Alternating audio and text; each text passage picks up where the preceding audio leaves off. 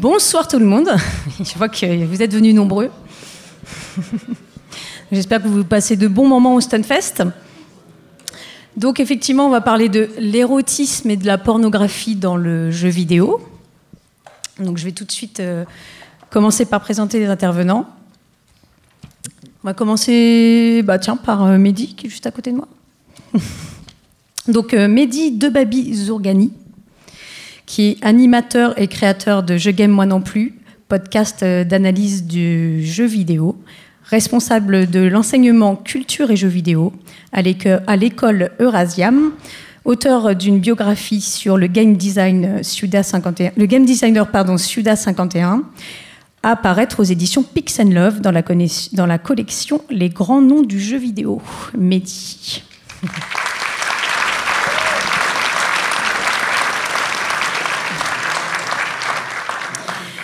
Euh, donc on va poursuivre avec euh, Laura Goudet, qui est donc docteur en linguistique anglaise et euh, phonologie et en phonologie pardon, et analyse de discours numériques sur des forums, spécialiste de graphie alternative, de LOLspeak, d'Ungrish, de même Internet, et elle se lance dans l'étude de discours pornographiques, surtout en interface avec l'horreur, films, séries et jeux vidéo. Euh, elle donne des cours de culture numérique et euh, d'analyse de documents audiovisuels à l'université de Rouen. Passionnée de jeux vidéo depuis sa première Game Boy, elle bat régulièrement les ses LOLcats aux jeux de combat et les ridiculise aussi en RPG, en survival horror et en anglicisme. Laura.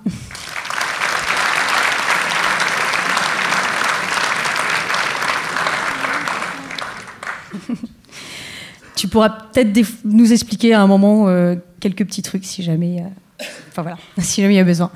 Donc on va poursuivre avec Pierre Corbinet, euh, qui est journaliste passionné d'expérimentation. Il s'est d'abord intéressé à la littérature et à la bande dessinée avant de progressivement glisser vers le jeu vidéo.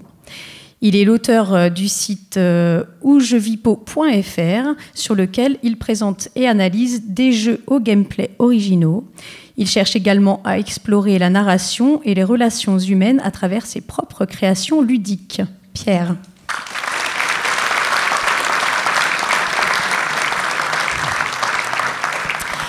Et enfin, bah, on termine avec euh, TMDJC, qui est donc membre actif de chez Bagropoint, Chroniqueur dans le domaine vidéoludique et conférencier, il euh, contribue à la démocratisation du jeu de combat et au partage de son histoire. Euh, animateur de démage sur Gaming Live, il présente également l'instantané et Parole de joueur, TMDJC.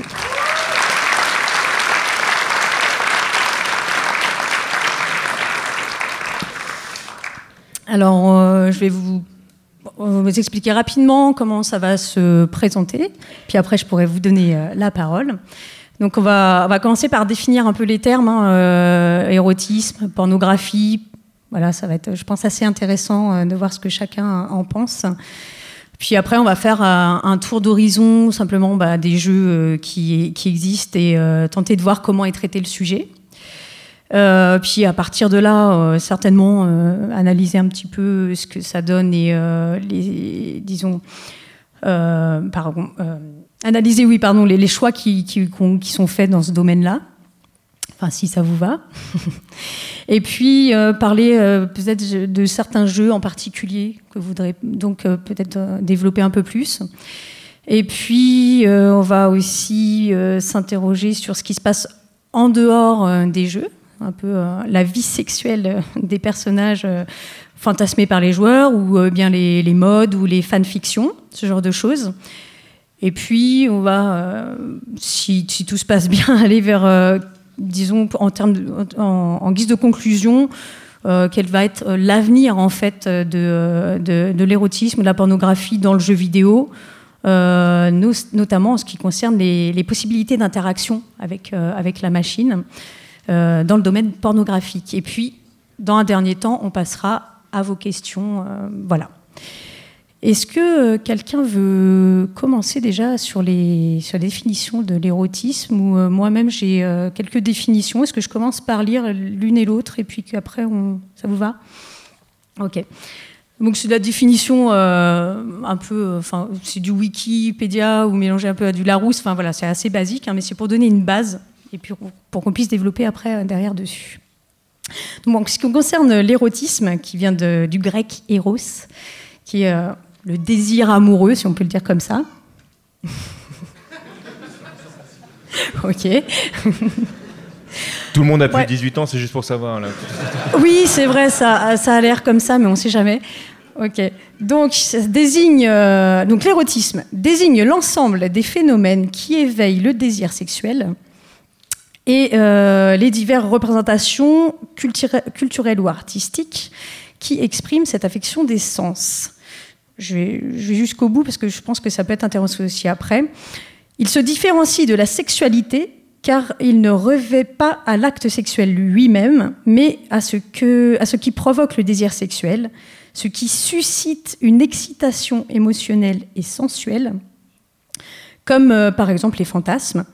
Euh, donc il n'est pas forcément euh, non plus amoureux, hein, parce que l'amour, ça peut être aussi l'amour filial ou ou l'amour platonique, enfin voilà quoi. Euh, l'érotisme vient d'un jugement esthétique, conscient ou non, lié à l'attrait sexuel. Euh, dans l'art, il est une catégorie qualifiant certaines représentations suggestives. Jouant généralement sur l'imagination, il s'oppose à des représentations plus crues ou plus explicites de la sexualité que l'on range euh, souvent dans le domaine de la pornographie. Donc, on va passer directement à la définition de la pornographie pour pouvoir bien, bien se rendre compte des différences, en tout cas, qui sont énoncées là. Donc la pornographie, euh, représentation complaisante à caractère sexuel de sujets ou euh, détails obscènes, je trouve ce mot intéressant, donc euh, je pense qu'on y reviendra, dans une œuvre artistique, littéraire, cinématographique. Donc c'est un mot qui a, qui a apparu au XVIIIe siècle, le siècle des Lumières. qui désignait alors plus spécifiquement les études concernant la prostitution. D'où euh, le fait qu'en fait en grec aussi euh, ancien, il me semble, enfin il y a pornographos, euh, donc de porner qui est donc la vente son corps, donc enfin prostitution, et de grapho qui est plutôt peindre, écrire, décrire. le terme se définit aujourd'hui principalement par le prisme des films pornographiques, soit une, d'une une représentation d'actes sexuels ayant pour objectif d'exciter sexuellement le spectateur. Donc euh, voilà, pour certains, en fait, euh, ce que moi j'ai pu euh, constater, c'est que l'érotisme se différencie de la pornographie en ce que la pornographie se définit par ce qui est montré. Donc vraiment relation sexuelle explicitement montrée, hein, on va voir précisément. Tandis que l'érotisme en fait serait plutôt défini par ce qui est ressenti, une excitation sexuelle, quoi. Et dans ce cas-là, la pornographie en fait ne serait alors pas un érotisme plus corsé, parce que c'est vrai qu'on a aussi cette, des fois cette vision-là. On se dit oui, alors du coup c'est juste en fait de l'érotisme plus corsé mais euh, pas forcément du coup. Mais, donc, mais en fait, il y en a certains qui diraient que simplement elle appartient, enfin les deux mots appartiennent à des domaines euh, sémantiques euh, vraiment distincts et différents. Quoi. Donc on peut retrouver évidemment de l'érotisme sans pornographie, de, du de la pornographie sans érotisme ou des deux. Donc, enfin, vous me direz ce que vous en pensez.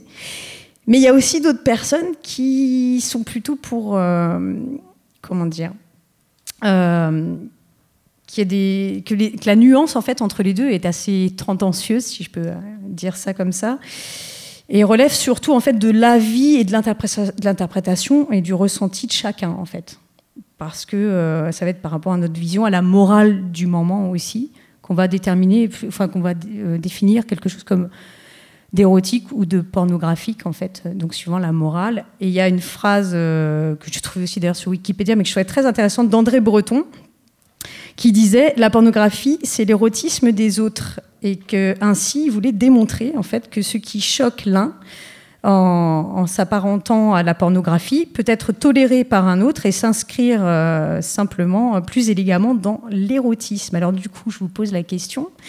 Est-ce que euh, la frontière entre les deux mots, c'est une frontière, disons, sémantique ou vraiment morale Ou qu'est-ce que vous, en pensez Du coup, qui veut commencer là-dessus? Laura moi, je, veux bien commencer. J'ai déjà noté plusieurs mots qui me posent problème dans, dans la définition, j'ai entendu complaisance, euh, j'ai entendu obscénité, plus cru, plus tendancieux. Euh, moi, je me mets plutôt du côté des gens qui ne voient pas de différence entre l'érotisme et la pornographie, sinon un jugement de valeur. Euh, c'est-à-dire que dès que c'est un peu trop et dès que ça choque un peu trop, ça tombe dans la pornographie. Mais le problème, c'est de mettre une vraie limite. Et effectivement, ces limites changent en fonction du pays et du temps. Et euh, donc ça me semble extrêmement difficile de mettre une vraie euh, barrière entre les deux, sachant que l'érotisme et la pornographie, si on considère que ce sont deux contextes et deux concepts surtout différents, euh, ont quand même un but commun, quoi, qui est d'exciter le spectateur par la monstration plus ou, enfin, du coup, plus ou moins grande de, de choses excitantes et on ne juge, on ne, pardon, on ne juge, on ne jauge pas et on ne dirige pas ce qui nous excite. Donc ça aussi, ça pose euh, peut-être problème là-dessus. Non, juste avec euh, peut-être une, phrase qui résumerait, euh, parce que c'est plutôt la dernière partie de, la définition que tu as, posée qui, qui pourrait nous aider un, petit peu à avancer.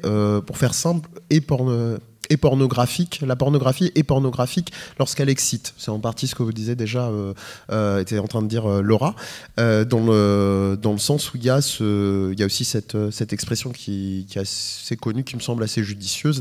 La, la, la, beauté est dans, dans l'œil de celui qui regarde. Elle est beaucoup plus, beaucoup plus jolie dans la langue de, de, Shakespeare que je vais essayer de pas écorcher. Peut-être laisser Laura la, la, la, la la prononcer, je, m'en voudrais. Beauty is in the eye of the beholder. Voilà, exactement. C'est toujours, euh, c'est toujours, euh, c'est toujours. Euh, donc, à partir de ce principe-là, évidemment, on en, revient à la question de, la morale, on en revient à la question de, on en revient à la question de l'époque, on en revient à la notion qui a été évoquée aussi de d'obscénité. Donc, très rapidement, ce qui, enfin, ce qui choque et je pense va nous intéresser ce soir, c'est euh, où, se place le curseur dès que, le, dès la loi vient rejoindre finalement le débat. Parce que euh, ce qui va poser question, c'est quand on va légiférer, quand on va...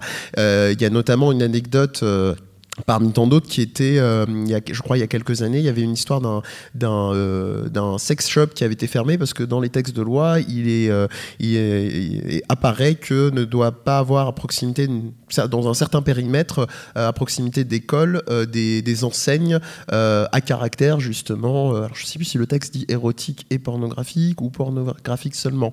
sauf que là le jugement est assez complexe et que l'enseigne en question a été condamnée et pourtant il n'y avait absolument euh, même pas un, objet sur l'enseigne qui pouvait euh, suggérer justement euh, quelque chose. Alors là aussi, c'est problématique. Sexualité, comment est-ce qu'on peut, alors qu'il s'agit juste de représentation d'organes sexuels, comme, si on pense par exemple entre autres à des, objets comme des, des, des, des godes michés ou à, à, des flashlights, donc qui sont des simulations de voilà simulation de, pénétration vaginale, on va dire, on va dire ça simplement. Euh, et, pourtant, la condamnation a été posée. Donc voilà, ça pose, euh, je dirais, le curseur de la question de l'obscénité qu'on va sûrement débattre un peu plus longtemps. Et du rapport à la loi, c'est surtout ça que je voulais euh, souligner. Mais il y a peut-être deux aspects du coup à ce que tu viens d'exprimer. Euh, Mehdi, il y, a, un premier aspect effectivement dans, l'aspect légal qui est que euh, où c'est légal ou pas. Et là, dans, dans, le domaine de la pornographie, en France, c'est assez simple. Tout ce qui est pornographique euh, dans certains médias tombe dans, un domaine particulier. Par exemple, tout ce qui va être euh, au niveau du cinéma, on va classer ça dans le X automatiquement. Et bon, pour définir le X, c'est assez simple. Il faut qu'il y ait un sexe en érection. Donc c'est déjà le, sexe mâle qui va faire qui va faire foi. Il faut que les pénétrations soient montrées de manière explicite.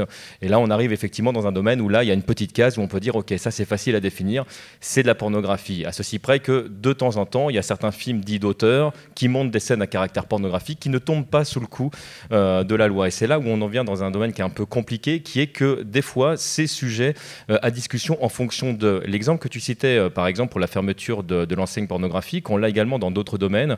Il y a Tonkam qui éditait il y a quelques années un manga qui s'appelle Angel, qui a été interdit en fait de, enfin de, montrer, on ne devait pas montrer en fait le, manga en vitrine parce que c'était dangereux pour les, adultes occidentaux. Je précise parce que c'était marqué sur le manga véritablement. Je ne sais pas pourquoi c'était dangereux pour nous, mais euh, voilà. Donc à partir du volume 3, c'est marqué en énorme. Il y a eu toute une pétition d'auteurs pour exprimer le fait qu'il n'y avait aucune raison valable pour le fait que ce, manga soit interdit, surtout que sur, et je précise bien, aucune des, euh, des pochettes du manga, il y avait de choses à caractère pornographique. À aucun moment, il y a un petit peu d'érotisme sur certains volumes, mais pas du tout de pornographie. Le fait est qu'il y a euh, certaines associations, dont Famille de France, qui avaient porté plainte, et dans certains cas de figure, on a envie de faire plaisir à certaines associations et euh, la loi est interprétée comme elle est très souvent interprétée.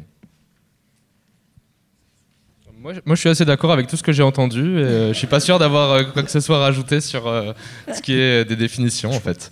Peut-être juste, juste, juste, préciser, je pense que c'est, ça, ça, se sait parmi nombre d'entre vous, mais Tonkam donc, est un éditeur encore en activité de manga et qui auparavant avait des enseignes donc, de, de vente, de, vente de, de, manga et de produits parfois dérivés autour de l'animation japonaise et, et, et, du manga. Après, l'autre souci qui se pose, pour compléter de nouveau cette question-là, c'est que lorsqu'on porte euh, lorsqu'on a cette distinction érotisme et pornographie, le deuxième point essentiel, c'est que euh, il y a ce jugement de valeur euh, dont on parlait tout à l'heure, c'est-à-dire finalement ce qu'on retrouve dans plein d'autres lieux faire très simple, haute culture et basse culture. C'est-à-dire l'érotisme est plutôt euh, privilégié parce que il élève et il permet de sublimer et que forcément aller regarder des estampes euh, à représentation à connotation érotique alors qu'il s'agit euh, finalement d'une espèce d'énorme poulpe qui est en train de, pratiquer une succion complètement explicite sur, sur ce qui s'apparente être le vagin d'une femme. là, c'est de l'érotisme, il n'y a aucun problème. Après, la question de la pornographie, c'est tout de suite des discours du type euh, avilissant pour le genre humain, un petit peu ce que tu étais en train de nous dire, euh, et euh, on, place un petit peu le curseur là, là où on l'entend. du coup, peut-être rentrer dans le vif du sujet, si on est OK sur les, définitions de qu'est-ce qui se passe et qu'est-ce qui s'est passé dans ce domaine-là, dans le jeu vidéo. qui veut commencer aussi là-dessus, peut-être plus particulièrement un jeu dont vous vouliez parler ou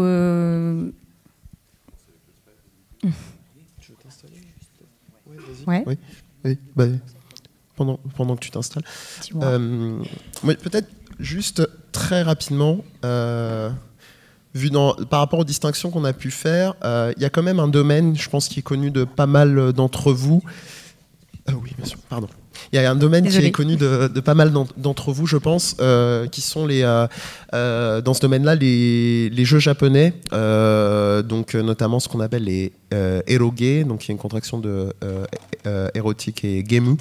Et, et, là, je pense qu'il y a un, assez gros malentendu, peut-être qu'on prendra le temps de, de, de, clarifier, dans le sens où beaucoup de ces jeux ont cultivé, je pense, dans, dans l'imaginaire collectif, l'idée d'avoir un caractère pornographique, même dans la presse vidéoludique, on a eu pendant très longtemps, euh, euh, voilà, euh, c'est un jeu, alors qu'il s'agissait de jeux qui se rapprochaient peut-être plus de ce qu'on appelle les dating sims, donc qui sont les jeux de drague, où il n'y avait pas forcément toujours de finalité, et des fois même encore moins de représentation claire et explicite euh, d'un acte sexuel entre, des personnes, quelles qu'elles soient. Euh, donc voilà, peut-être pour un, petit peu recontextualiser euh, à ce niveau-là avant, des illustrations visuelles.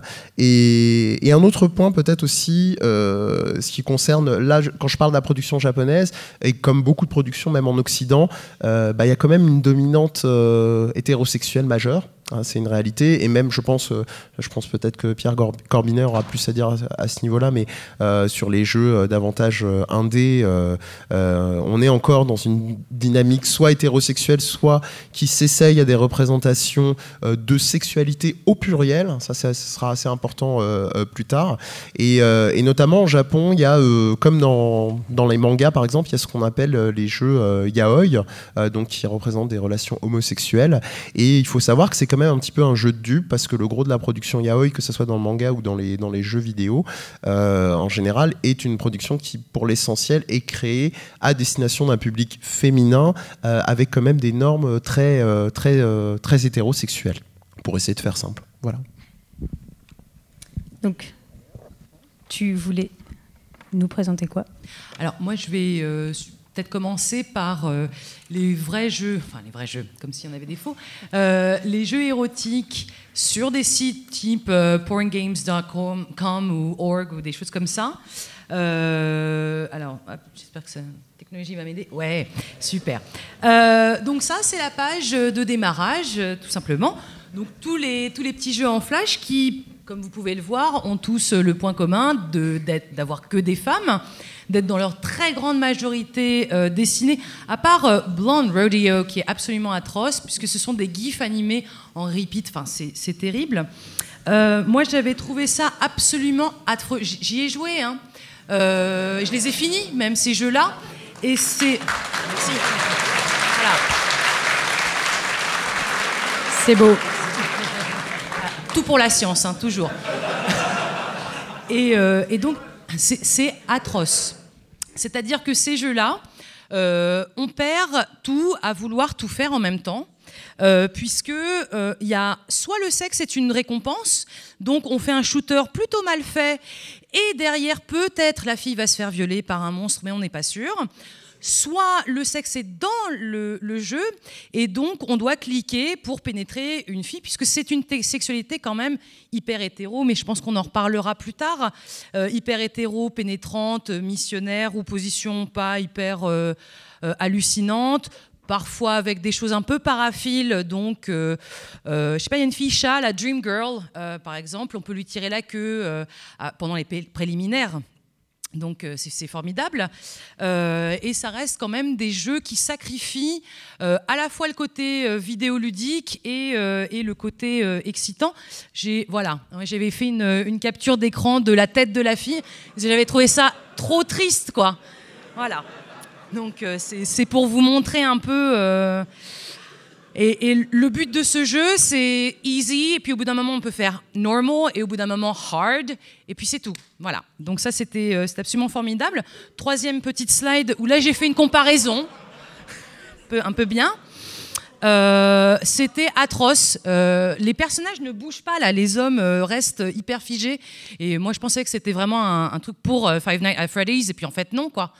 Euh, et c'est, comme vous le voyez là, le sexe non protégé euh, peut provoquer des, euh, maladies. Hein. Donc faites attention quand vous faites l'amour avec des filles gentilles, comme Mrs. Grace ici. Donc ça, ça me pose quand même des problèmes au niveau de la conceptualisation d'un jeu, d'un jeu érotique. Voilà. Bah, moi, je voudrais juste rajouter, du, coup, par rapport à du coup, ces jeux-là, euh, qui sont du coup bah, moralement, enfin, moralement, je sais pas si c'est moralement, mais en tout cas, du coup, y a, ils vont, qui vont avoir le défaut d'être super hétéronormés et euh, pas très intéressants sur ce point de vue-là. Il y a aussi un truc qui les rapproche, c'est qu'ils ont des gameplays, mais particulièrement mauvais aussi. Enfin, c'est-à-dire qu'ils ne sont pas amusants à jouer, jamais. Et euh, moi, j'avais été surpris par un que du coup j'ai téléchargé illégalement pour cette conférence qui s'appelle Girlvania. Et alors, du coup, le pitch, ça va être que, bah, je sais pas, y a, en gros, il y a 4-5 filles qui sont sur, euh, je sais pas, un bateau ou j'en sais rien, où elles, sont en vacances, quoi. Et elles couchent toutes ensemble, et donc, déjà, bon, elles couchent ensemble dans le sens où elles vont passer leur temps à se faire rentrer des choses dans les orifices. Donc, c'est quand même une vision aussi assez restreinte de, euh, du sexe lesbien. Mais, euh, il se trouve que le gameplay de ce jeu, ça va être donc du coup de faire rentrer donc des choses dans des, dans des vagins, euh, dans des bouches, tout ça, sans aller trop loin à chaque fois. Et donc il y a une sorte de petite barre sur le devant de l'écran. Et, et, donc du coup, on va avoir des femmes euh, sculptées en 3D, euh, dans une 3D assez impressionnante. Hein. Pour le coup, on peut tourner les caméras dans tous les sens. Il y a un travail sur les graphismes qui est mais beaucoup mieux que là. Hein. Là, par contre, c'est du très très haut niveau. Et donc, le gameplay, ça va être on a notre souris, on a une sorte de petite barre là. Il faut qu'on monte, et on a une petite barre qu'on monte avec notre souris en bougeant notre souris. Il faut qu'on dépasse la première barre sans toucher la deuxième, pour pas taper le fond, quoi. Et puis on redescend et en fait et on se retrouve à jouer à ce jeu-là. C'est-à-dire que en fait avec les yeux rivés sur ces petites barres. Et c'est-à-dire et tout ce qu'on voit c'est ça, c'est ces petites barres en fait et on va juste essayer donc voilà pas dépasser la barre parce que sinon ouch elle a mal, on recommence à zéro, on n'avance pas dans le jeu c'est nul. C'est vraiment nul, c'est même pas excitant parce que du coup on joue au jeu, on regarde des, petites barres, on regarde même pas les, des, trucs que des, femmes en 3D euh, que des graphistes ont passé peut-être euh, des centaines d'heures à animer. Euh, et, donc voilà, je voulais juste préciser ça que du coup il y a ce truc là dans ces jeux, non seulement bon du coup ils sont pas cautionnables sur pas mal de choses des fois, et qu'en plus ils sont pas bons, enfin vraiment, ils sont pas amusants quoi du coup, euh, là-delà de ce que vous décrivez, euh, il n'y a pas eu dans ces jeux-là beaucoup d'évolution par rapport, en fait, finalement, à ce qu'il y avait déjà, ce qui se faisait au début des jeux vidéo. Donc, je ne sais pas, toi, TMDJC, je sais que tu voulais aussi parler d'un jeu euh, qui t'avait marqué justement euh, dans les premiers jeux quoi. Il y a plein de jeux qui m'ont marqué dans le, dans le domaine, mais certainement pour les mêmes raisons. En fait, c'est le, côté assez, euh, assez pourri en fait du gameplay. Je suis en train de chercher un joli mot, mais c'est le mot qui me vient en fait quand, je pense à ça. Je sais pas s'il y en a beaucoup d'entre vous qui, qui, ont déjà parlé, entendu parler de, de Custer's Revenge. Voilà, je vois déjà beaucoup de têtes. C'est un jeu qui est quand même assez connu, du coup, qui vous jouez en fait un cowboy qui, euh, qui, est Costers pour le coup, et qui se balade en bot, parce qu'il a rien d'autre euh, sur lui, sexe en érection, et qui a pour euh, mission, en fait, parce qu'il est en pleine guerre avec les Indiens, donc petit 1 d'échapper aux flèches qui tombent, et petit 2 d'aller violer une Indienne, en fait, qui est paisiblement, du coup, attachée à un poteau et qui n'offre aucune résistance. Euh, et ce jeu, en fait, m'a toujours laissé perplexe parce que entre la, musique qui est choisie, en fait, pour, euh, pour marquer votre victoire quand vous arrivez donc euh, devant l'indienne et quand vous prenez des flèches, en fait, et c'est, ça crée une ambiance qui est, qui est proprement, en fait, assez hallucinante. Et au-delà même du, du, gameplay qui est vraiment pourri, effectivement, cet aspect qui est que qu'il y a quand même un homme qui en, vient à braver la mort, habillé dans le plus simple appareil pour, euh, pour violer l'ennemi. Enfin voilà, ça me. Ça me ça me laisse plein de questions en fait euh, en suspens. Il y, a, il y, a, des jeux tout aussi incroyables comme euh, Beat'em and Hit'em. Je sais pas, pareil, s'il y en a d'entre vous, parmi d'entre vous qui, qui, connaissent, en fait, qui, qui a un gameplay qui est assez euh, pas beaucoup meilleur, on va dire. En fait, où, en fait, vous jouez deux femmes qui sont euh, nus en bas de l'écran et euh, qui euh, se baladent bouche ouverte parce qu'en fait en haut de l'écran en fait vous avez un homme qui se masturbe mais le but du jeu en fait est de faire en sorte qu'il n'y ait aucune goutte qui tombe à côté. Donc en fait vous jouez donc les, les deux protagonistes. Et, et ce qui m'a marqué dans ce jeu là c'est que une fois qu'elles ont réussi donc à attraper assez de gouttes en fait elles se lèchent les babines mais en fait le, graphisme est particulièrement laid. Et j'ai jamais réussi en fait à comprendre en fait si le graphisme représentait en fait un, visage qui était souillé ou s'il y avait de la barbe. Enfin, je, cherche encore, c'est pareil, il y, a des, trucs qui me, qui me laissent perplexe. Donc, le jeu vidéo, en fait, dans le domaine de la pornographie, on pourrait citer, euh, il y a une, une, liste longue comme le bras de jeux qui ont été créés à l'époque surtout en général parce que vous aviez des supports qui ne fonctionnaient pas bien et on savait que la pornographie était aussi un moyen moteur de, lancer euh, un support. Euh, le gros problème, c'est effectivement la pauvreté pour moi du, euh, gameplay. On va mettre de côté pour l'instant l'aspect pornographique ou même moral. Moi, je ne vais, pas juger de cet aspect-là pour l'instant, mais c'est surtout en fait le, pour moi de me dire, mais quitte à faire un jeu sur le domaine, pourquoi ne pas faire un bon jeu? Après, juste une précision, enfin, euh, tu disais concernant Clusters Revenge, euh, le, le, fait qu'elle n'oppose aucune résistance, j'ai envie de te dire, même si elle en opposait, euh, bon, c'est ça, ça. Quand je dis ça reste problématique, pas dans, pas dans la question de la morale, mais dans la question de comment. représentation, en fait. Dans la question, oui, mais dans la question de comment on classifie, on y viendra sûrement plus tard, mais comment on peut considérer des jeux, justement, que moi je mettrais comme, on va dire, un, s'il faut appeler ça comme ça, un sous-genre de jeux vidéo pornographiques qui sont les simulations de viol. Euh, ça, c'est encore, euh, je dirais, ce serait encore une autre paire de manches, mais je pense qu'on y arrivera peut-être plus tard.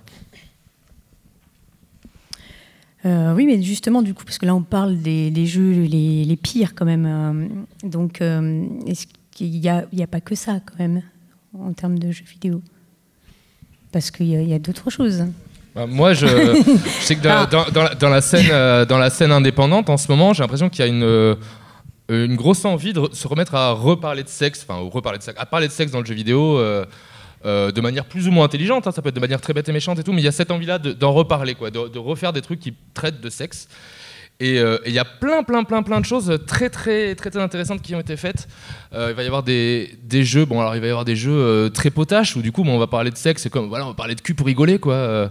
je pense à un, petit jeu, alors c'était Groin Gravitator, et donc en fait c'est un simulateur de câlin viril. Et, et du coup, ces deux hommes qui vont se tenir face à face et qui vont se faire un câlin. Et le but, ça va être réussir à approcher leur, euh, leur pénis le plus près possible de celui de l'autre, mais sans jamais toucher, parce que on est des vrais mecs. Mais quand même, et, essayer de se rapprocher. Et donc c'est très bête, ça passe aucun message et tout. Euh, mais ça va être très rigolo du coup de faire un jeu comme ça. Et là, qui va avoir des graphismes euh, pixelisés, sans rien d'excitant. Et il va y avoir aussi des, des jeux pornographiques, on peut dire, engagés. Euh, là, il n'y a pas longtemps, il y a eu une nouvelle loi qui est sortie en Grande-Bretagne sur, euh, pour réglementer euh, les films pornographiques. Alors, je ne sais pas si vous en avez entendu parler, tout ça. Donc, en fait, l'idée, c'était qu'il y avait des choses qui étaient bannies des films pornographiques. Alors, parmi ces choses, il y avait la, alors la fessée. Non, la fessée, c'était autorisé, mais pas trop fort. Euh, le fisting, c'était interdit. Donc golden shower, donc pisser sur sa partenaire et tout, c'était interdit. Et le truc qui avait un petit peu, donc l'idée, c'était d'interdire les trucs un peu les plus peut-être euh, violents, euh, tout ça. Portait peut-être pas forcément de mauvaises intentions, je ne sais pas. le truc qui a beaucoup fait tiquer, c'est que parmi tous ces la liste d'interdits, il y avait l'éjaculation féminine.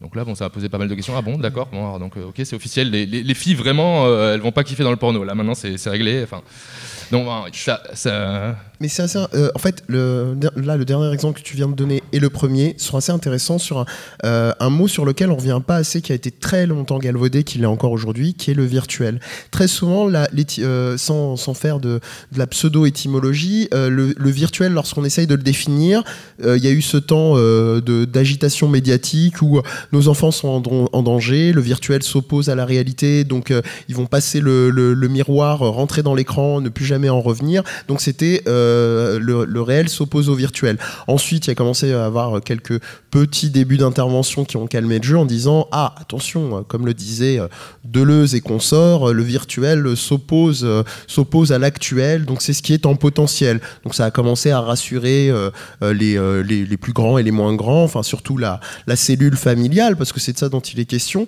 Et du coup, on oublie finalement que l'origine c'est plutôt le, weir au sens de weir tous dans l'idée en fait de ce qui se donne à voir. Alors pourquoi j'explique tout ça? Parce que ce qui se donne à voir, tu parlais de virilité, il faut pas que les pénis se touchent.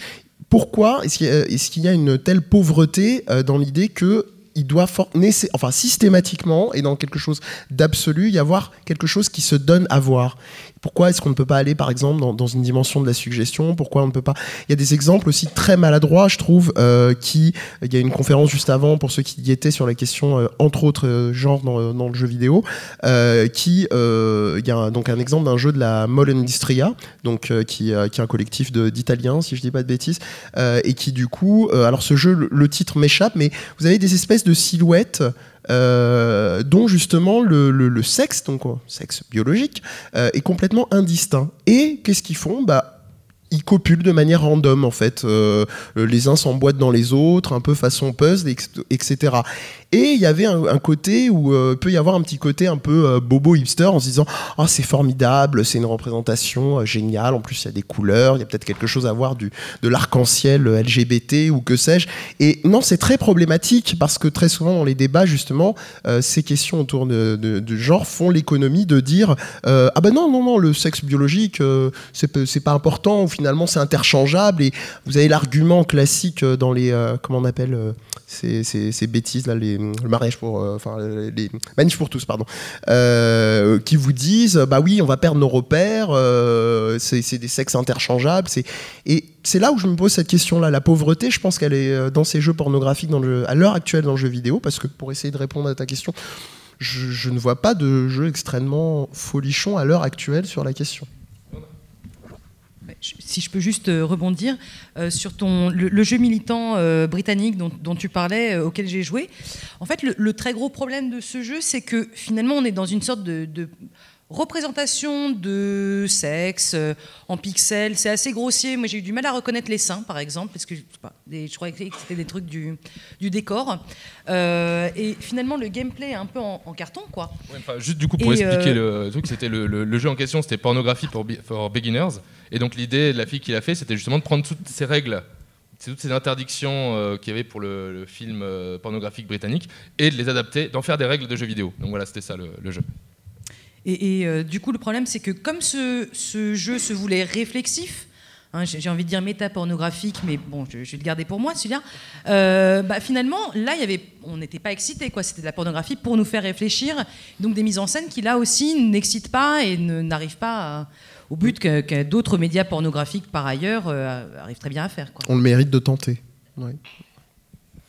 Bah, du coup, alors que pourquoi à votre avis, justement, puisque tu parles d'autres médias, pourquoi dans le jeu vidéo c'est quelque chose qu'on n'arrive pas à faire, ou a priori très mal ou, euh, quel est Dans le jeu vidéo, a priori, y a, la, femme est vraiment euh, un objet sexuel. euh, c'est plutôt dégradant la plupart du temps ce qu'il y a. et a priori, l'érotisme, c'est pauvre, il se passe rien d'intéressant. pourquoi en fait tout ça? Qu'est-ce qui, qu'est-ce qui différencie finalement le jeu vidéo d'un autre média Je t'en prie. Euh, ce qui me semble très très important en fait, c'est euh, le jeu vidéo par rapport aux autres médias. C'est un bien culturel euh, d'expérience. C'est-à-dire que le joueur incarne aussi un protagoniste qui va faire X et Y. Le très gros problème du sexe dans le jeu vidéo, c'est que là, on expérimente euh, rien du tout. hein. Le seul stimulus qu'on a, c'est un stimulus visuel, mais en même temps, on est nous-mêmes impliqués dans, l'affaire, si j'ose dire. Donc, ce, compromis vidéoludique, pour l'instant, est peut-être un peu problématique, mais peut-être avec l'Oculus Rift et ou avec d'autres types d'interfaces, là, on pourrait arriver à plus de stimulation et donc plus de choses qui. peut-être que le jeu marcherait mieux. Enfin. Je, je suis pas certain. Il y a un jeu qui est sorti euh, sur Wii de manière euh, officieuse euh, où euh, le but du jeu en fait était de se masturber en fait à un rythme particulier, donc avec un tableau de record pour savoir si on arrivé à garder le rythme ou pas, etc. Moi perso, me masturber de manière totalement uniforme, toujours au même rythme, c'est un truc qui m'emmerde profondément. Donc le... après c'est personnel, mais mais hein. donc je suis pas certain que, oui. que là-dessus, même même là-dessus, en fait, on est on est pour l'instant trouvé une clé qui permette vraiment de de, susciter quelque chose de, réellement excitant. Et je regrette ça parce que moi, je serais vraiment client en fait, d'un jeu qui, me- propose justement une aventure, qui m'emmène euh, et, euh, et pas forcément justement en phase de réflexion où on me demande de réfléchir là-dessus, mais, euh, mais c'est pas encore là. Bah, Moi, moi j'ai j'ai un jeu en tête que je trouve particulièrement réussi sur euh, du coup l'érotisme, tout ça. C'est un jeu qui s'appelle Hurt, Hurt Me Plenty de Robert Young. Donc là, du coup, c'est plutôt gay. Enfin, c'est gay. Euh, Tu veux dire c'est rigolo c'est aussi assez rigolo en fait, aussi.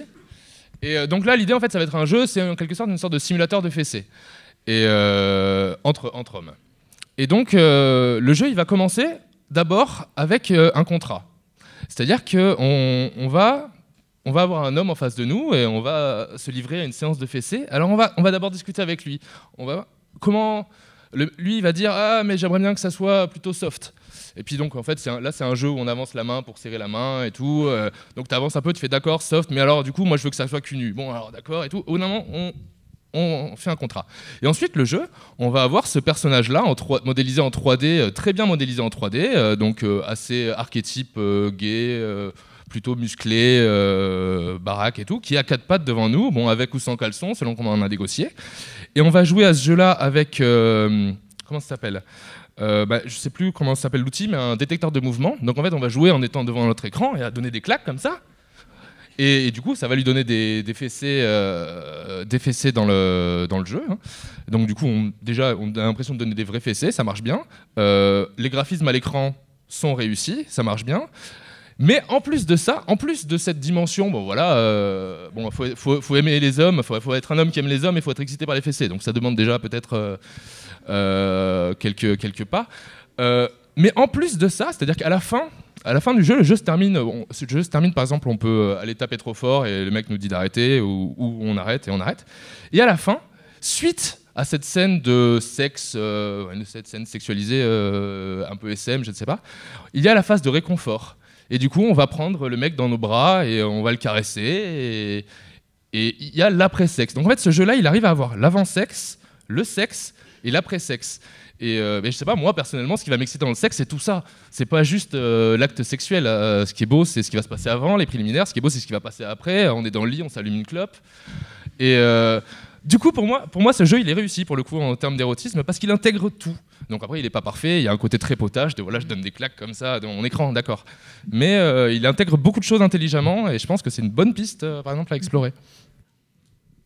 Je sais pas si vous y avez joué, vous. Oui, oui, oui. Mais c'est- la, encore. la physique du jeu, moi, qui m'a posé problème, en fait. euh, Oui, vraiment semble- pour le coup, parce que vu quand aussi. on donne une claque, le, le personnage, enfin, c'est atroce, quoi.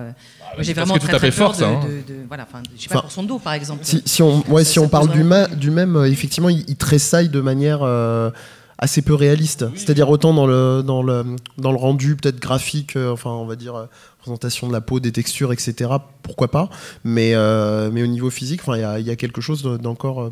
Euh, si on, si on parle bien de lui-même, hein, j'espère, euh, assez, assez cartoon. Mais oui, il y a, y y y encore ce petit côté potache, euh, vraiment, ouais. après, la, la- la piste euh, que peut-être que tu donnais qui était intéressante, c'est le, c'est, c'est la période de l'après, parce que j'ignorais qu'il y avait effectivement euh, euh, euh, ce, temps de jeu-là. Donc effectivement, je sais pas comment c'est, fait au-delà de ce que tu en décris, mais ça, ça typiquement, ça peut être un élément, ça peut être une, piste, intéressante. Et là-dessus, alors sans être du coup un, jeu pornographique et essayer de raccrocher les wagons avec la question du pourquoi finalement les, les expériences sont assez pauvres.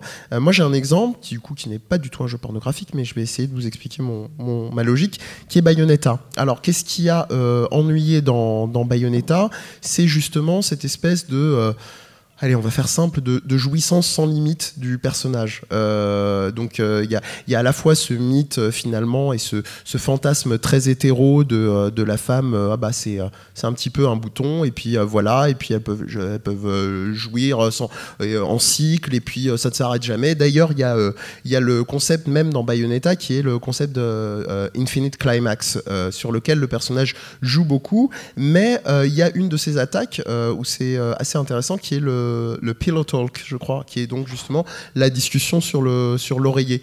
Euh, mais ce qu'il y a de très intéressant, de subversif avec le personnage de Bayonetta, c'est que euh, et c'est ce qui, je pense, a, en a refroidi euh, certains, enfin certains au sens euh, peut-être hommes hétéros, cisgenres, un peu, un peu, un peu choqués par par tant de domination et de jouissance d'une femme, ça a été justement que Bayonetta choisit. C'est elle qui vient, c'est elle qui pose les règles du jeu. Tu parlais de contrat, on sait que un des grands plaisirs du jeu, ce sont les exécutions des monstres dans des, effectivement, dans une inventivité assez, assez rigolote et folle en même temps, qui autant euh, aux instruments de torture de l'Inquisition qu'à des trucs un peu plus modernes, de, qui vont de la fessée à, euh, euh, comment dire, à la guillotine ou que sais-je. Bon, voilà. Mais après, bon, il y a toujours quand même des, limites dans ces représentations-là, et, je, m'arrêterai là parce que c'est un parallèle aussi avec la même société, donc qui avant, qui s'appelle Platinum Games, qui avant s'appelait le Clover Studio. J'ai toujours une interrogation très très candide euh, sur un jeu qui s'appelle God Hand. Alors God Hand, c'est un jeu de un beat'em où on avance, on, tape des gens, voilà, type euh, pour ceux qui connaissent Final Fight, Street of Rage, etc. Et le problème, euh, c'est qu'il y a plein d'attaques de un peu, on, pourrait dire des genres de fatalité, enfin de où on, on finit, où, soit on inflige énormément de dégâts, soit on achève le personnage. Et il y avait une des attaques qui était la fessée. Sauf que la fessée, avec le personnage de Jean, qui était le personnage principal, ne pouvait s'attribuer qu'au euh, personnage apparemment au- à l'anatomie euh, féminine. Donc euh, moi c'est voilà c'est ce genre un petit peu peut-être de, de, de logique qui font euh, en grande partie la pauvreté euh, des jeux je dirais des jeux vidéo pornographiques à l'heure actuelle. Ah, Poison dans Street Fighter 4 fesse tout le monde. Qui ça Pardon Poison. D'accord. Oui. Est, Mais on a- Poison, bon, on pourrait aller. euh, mais bon, on, On serait pourrait- plus on sur la question genre les jeux vidéo. euh, on risque de digresser euh, là- là-dessus, là-dessus aussi. ouais. Du coup, je me posais quand même une question. Euh, Qu'est-ce que vous pensez des jeux euh, plutôt, disons, de simulation du genre euh, The Oldest Game, le jeu où on incarne une prostituée? Je ne sais pas si, euh, si du coup vous connaissez ou pas. Je Personne. connais Lupa, un autre jeu avec une prostituée, mais c'est un, un jeu qui, euh, qui est fait par un studio canadien en fait, qui, euh, qui vous propose en fait, d'incarner euh, une prostituée, mais dans, au sens large du terme, donc avec toute la difficulté que, que, représente le fait d'être une prostituée. Donc comment, comment vous arrivez justement à gagner de l'argent, qu'est-ce qui se passe quand vous rencontrez des, clients qui sont violents, etc. Donc c'est un jeu qui a été fait justement pour, pour mettre en lumière en fait, les, les, difficultés en fait, qui étaient vécues justement par les prostituées. Donc il n'y a, a, pas du tout de caractère euh, excitant dans, le jeu, ça en met complètement, euh, complètement ça de côté. L'idée, c'est vraiment en fait de, parler de la difficulté justement euh, des travailleuses du sexe, là pour le coup au Canada, mais c'est quelque chose d'assez universel hein, pour le coup. Oui, parce que donc ma question derrière ça, c'est là on a parlé donc des jeux effectivement plutôt grotesques, des choses. Après il y a des expériences apparemment assez intéressantes, mais plutôt effectivement de simulation aussi. Là, qui est carrément de la simulation, alors qui n'est pas du tout effectivement pour, pour du plaisir euh, sexuel euh, à ressentir, mais pour vivre certaines situations euh, effectivement qu'on ne connaît pas forcément, et tant mieux. Et du coup, je me disais justement, qu'est-ce que vous pensez d'autres jeux quand même? Il y, a, eu quelques essais comme Fable ou, ou, des choses comme ça, où au moins il y a la possibilité d'avoir des relations libres, de se marier même entre hommes, entre euh, non, parce que le héros, euh, enfin bon, de pouvoir effectivement avoir des, relations aussi homosexuelles. Est-ce qu'il y a d'autres jeux aussi comme, alors moi je connais très peu euh, Mass Effect, mais j'en entends beaucoup parler.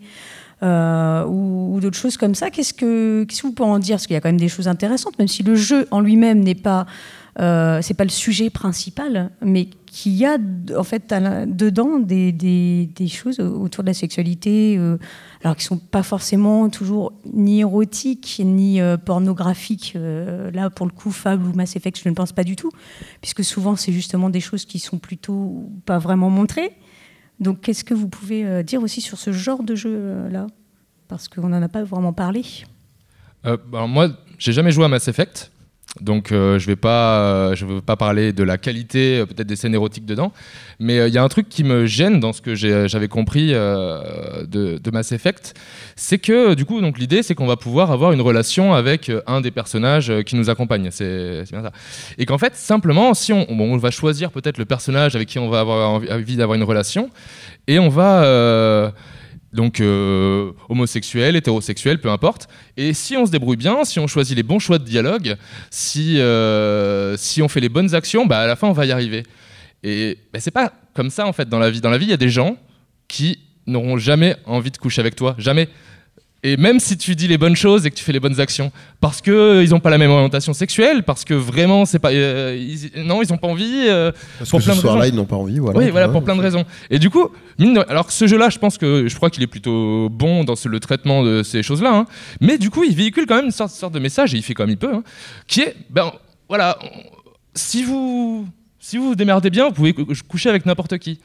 Et euh, voilà, je suis un petit peu euh, gêné par ça simplement euh, dans ce jeu. Mais peut-être que maintenant on peut parler du vrai contenu par quelqu'un qui a joué, peut-être.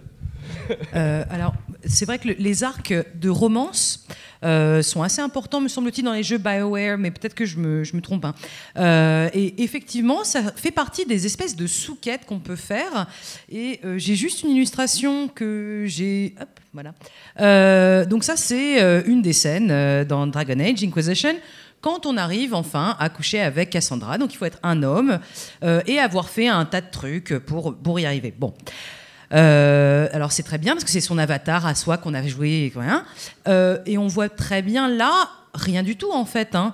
Je crois qu'on peut voir des tétons. je n'ai pas vu de sexe en érection et je n'ai rien vu de, particulier. Il me semble aussi que d'ailleurs dans ces jeux, quand on mélange des gens de plusieurs races, euh, on a des scènes un petit peu coupées, puisqu'il y a aussi des, problèmes de taille de personnages les uns par rapport aux autres qui posent problème. Donc bon, on n'est quand même pas dans une immersion totale. On a des espèces de petits plans un peu suggérés. Ça reste, euh, euh, s'il faut faire une différence entre les deux, érotique plutôt que pornographique.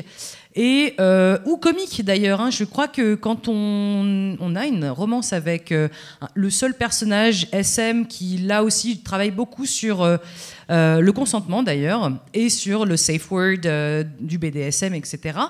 Euh, on peut officialiser ou non son, sa romance avec cette personne quand les, les aides de camp arrivent et il y a une sorte de scène un peu grand guignol où tout le monde est tout nu, les, les, autres arrivent, font oh bah bah dites donc, je peux plus bouger. Et puis, ah bah moi non plus. Donc c'est absolument bizarre et pas hyper sexy, hein, pour le coup.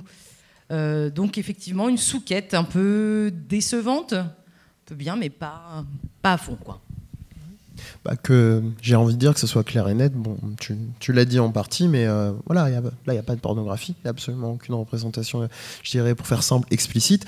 Un autre exemple, je dirais, de maladresse, où, euh, là, il y avait aussi un discours de, euh, on va dire, du, responsable du jeu, qui était finalement, qui sont les jeux de, comment dire, de David Cage, et notamment le cas de Davy Rain, où finalement, on, a une, voilà, on a une séquence d'une relation sexuelle mais qui est suggéré. Et euh, alors, c'est un cas assez compliqué dans le sens où, euh, bon, pour ceux qui seraient pas euh, effectivement familiers avec ce, gameplay-là, il y a une certaine forme d'accessibilité au sens où on utilise les, touches avec soit des, des, icônes qui nous montrent soit si c'est des pressions répétées, maintenues, ou des rotations de, de, de stick analogiques dans un sens ou dans l'autre, pour essayer de faire simple.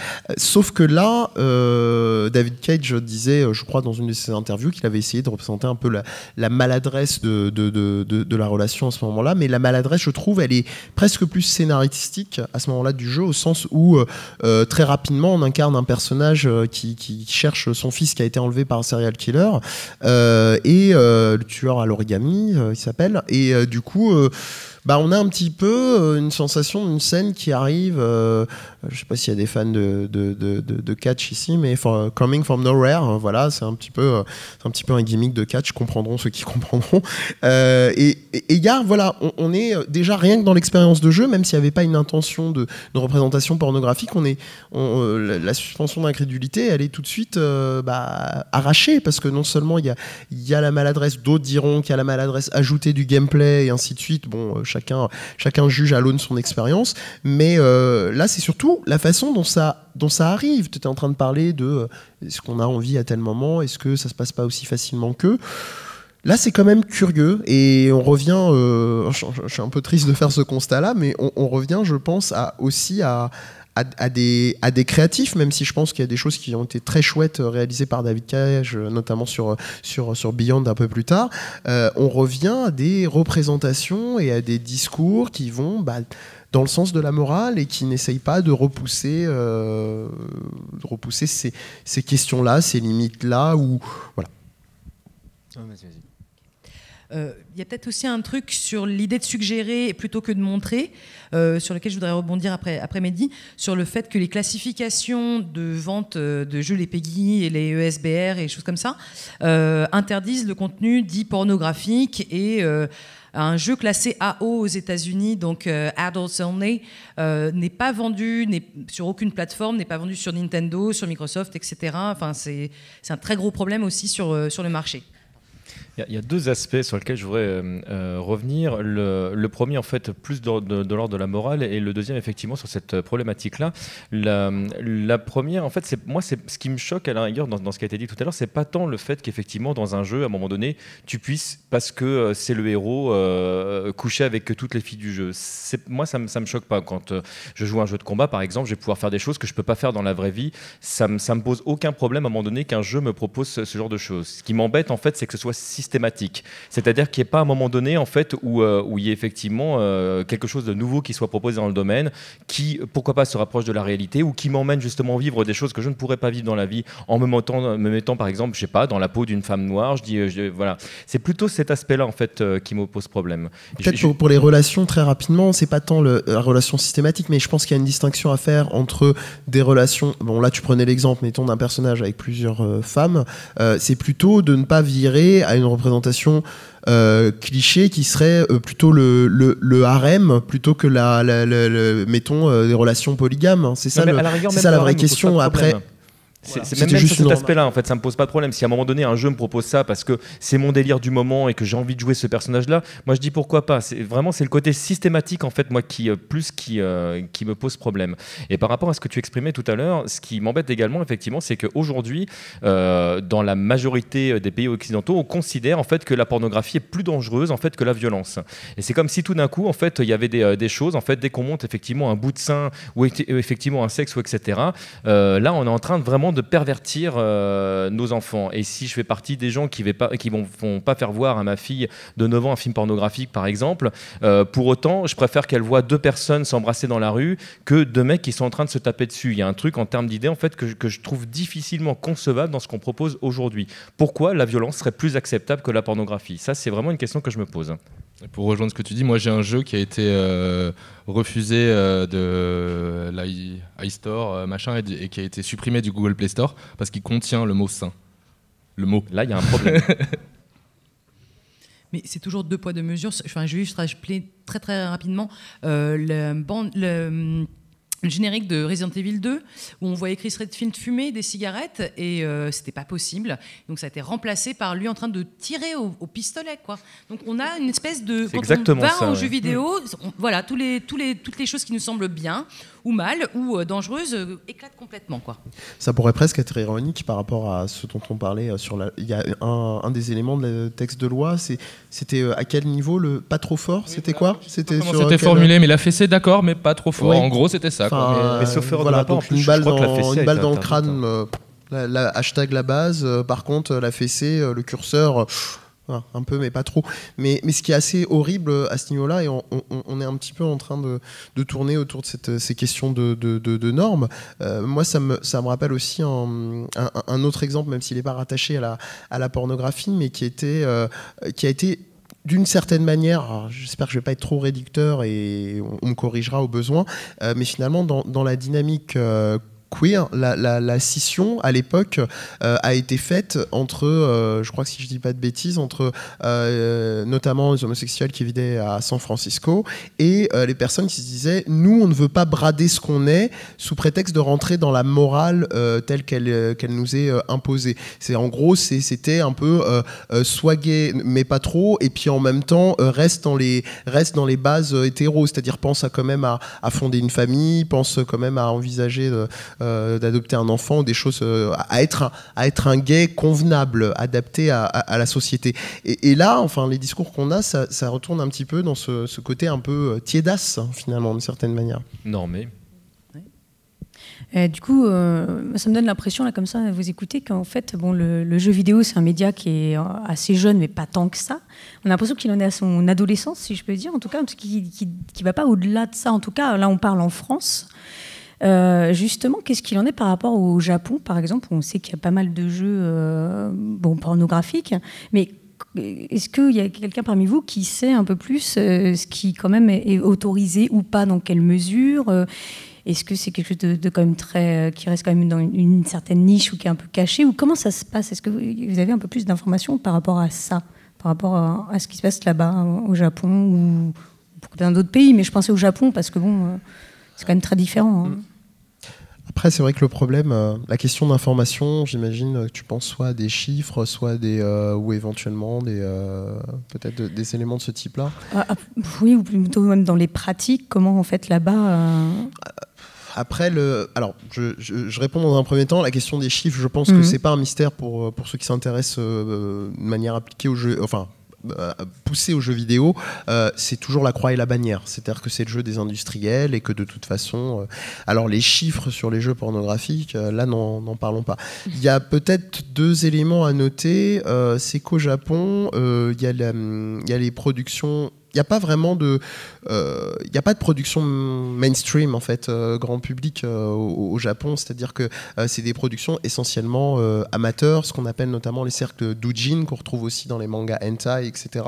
Qui sont des regroupements d'artistes et notamment où ces jeux, où ces mangas et à caractère pornographique sont souvent d'ailleurs vendus à des à des sommes plutôt folles lors des deux éditions du Comiket, qui est le- une contraction de comics et market, qui est est un, rassemblement qui a lieu deux fois par an à, Tokyo et où les personnes font la, queue pendant des fois 24 heures juste pour avoir leur édition limitée du manga ou la carte à tonalité un minimum érotique de je ne sais quel, je ne sais quel personnage de, de, d'une quelconque, quelconque icône. voilà.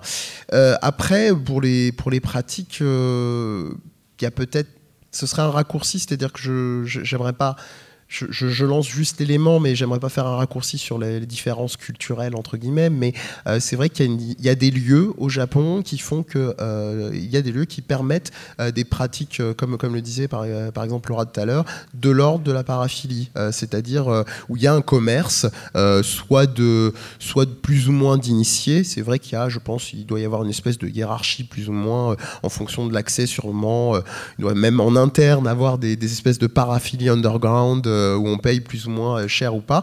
Mais la réalité, c'est qu'il y a un marché. Donc je pense que ça, à ce niveau-là, ça, un jeu, ça reste un jeu de dupe, mais ça circule peut-être euh, de manière moins complexe et tabou que, que quand parlons de la France. J'allais généraliser à l'Occident, mais qu'en France, par exemple pour aller dans le sens de Mehdi, en fait, et, peut-être pour marquer le, côté culturel, euh, c'est vrai que les Japonais n'ont pas du tout le même regard que nous euh, sur la, pornographie. Des fois, on essaye d'imaginer avec nos yeux de français comment ça peut se passer là-bas, et c'est quelque chose d'assez euh, pervers, hein, parce que en fait, on on peut pas se mettre à la place des Japonais à ce niveau-là. Il faut vraiment vivre au Japon pour comprendre, pour comprendre ça.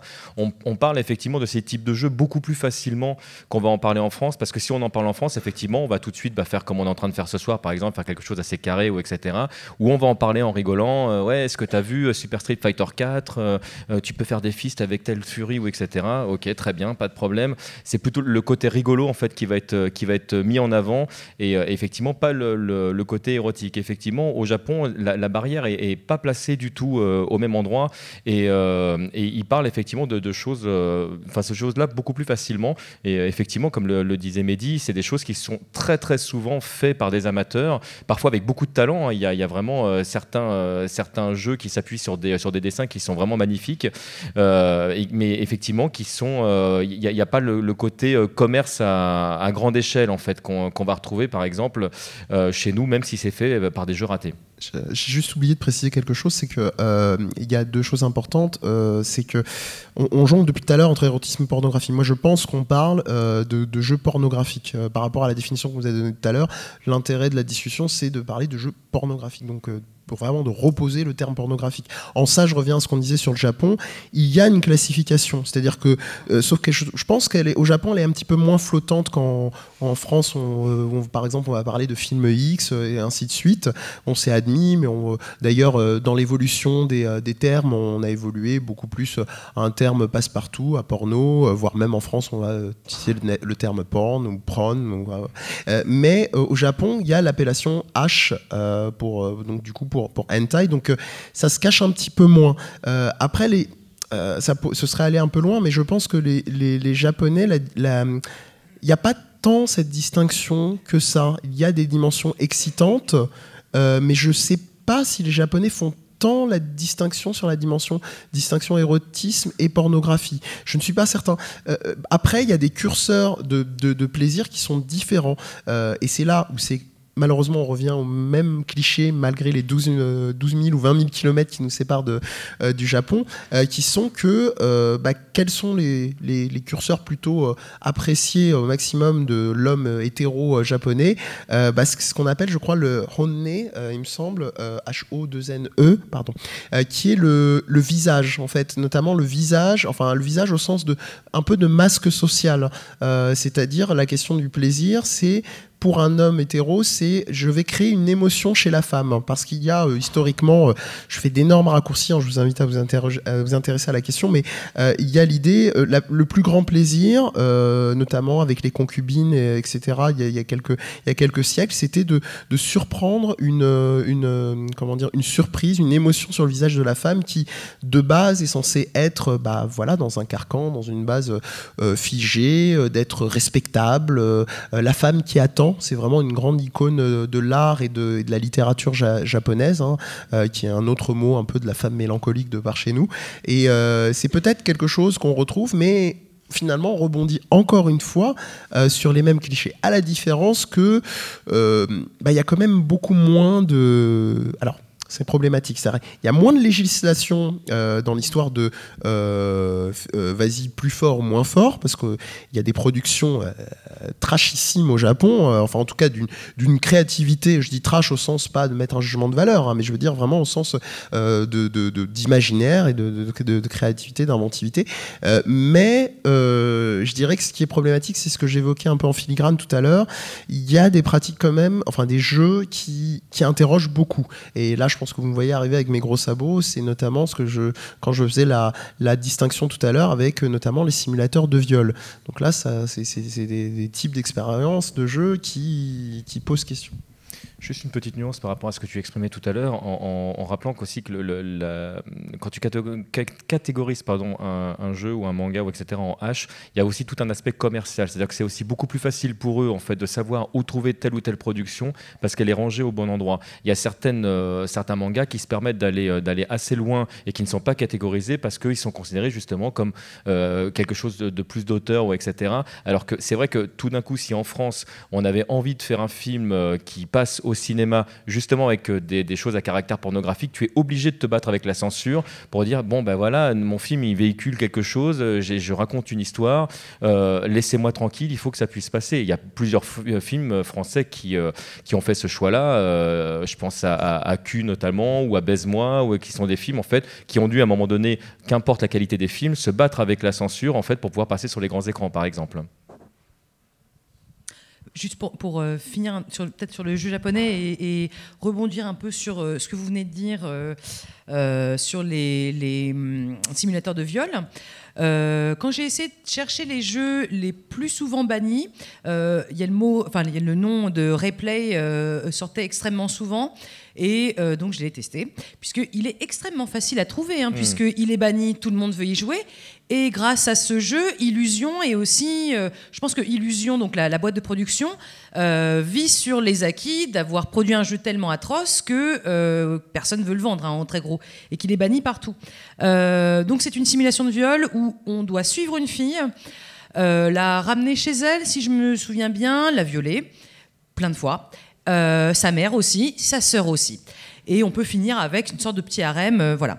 Euh, ce qui est absolument incroyable, c'est euh, tout le monde est désincarné, sauf cette femme qu'on suit dans le métro. donc les gens autour sont, sont rien du tout, hein, sont des, des, ombres. Mm. et on a un mouvement sur la caméra, c'est même pas un protagoniste humain quasiment. Hein. Là, il y a un problème de, de narratologie, me semble-t-il, qui est incroyable. On peut se mettre très au-dessus de la fille et très en dessous, comme comme pas un humain, pour elle, enfin, comme, comme si on faisait 2m50 ou, euh, ou 1m10. Quoi. Et, euh, et c'est, ça me semble extrêmement euh, problématique, en tous les cas, dans la représentation de, de soi. Hein, parce que finalement, le protagoniste s'efface complètement. Et pendant les scènes de viol, là non plus, on ne voit rien. On ne voit que le, le corps de la, de la femme et l'espèce de barre de plaisir. Je crois que c'est un, un champignon, c'est ça? Oui, c'est, ça. Hein. Je sais plus quel est le nom de. Je crois que c'est un champignon qu'on trouve qu'au Japon, il me semble typiquement. Non, mais il me semble. Mais euh, par contre, ce qu'il faut préciser dans ce que tu disais, c'est euh, c'est pas euh, le, personnage, le violeur disparaît, mais ce n'est pas un ce n'est pas un FPS, c'est pas une. On part, on pas FPS. On passe pas, en, on passe pas en première, en vue à la première personne. C'est ça que je voulais dire. On reste en vue à la troisième personne, mais il y a toujours ce, ce côté désincarné, spectral, presque on pourrait dire, du personnage, qu'on retrouve beaucoup dans les dans les backgrounds d'animés pour combler le vide. On a souvent des, des personnages, vous savez, dessinés un peu de manière limite un peu un peu spectral.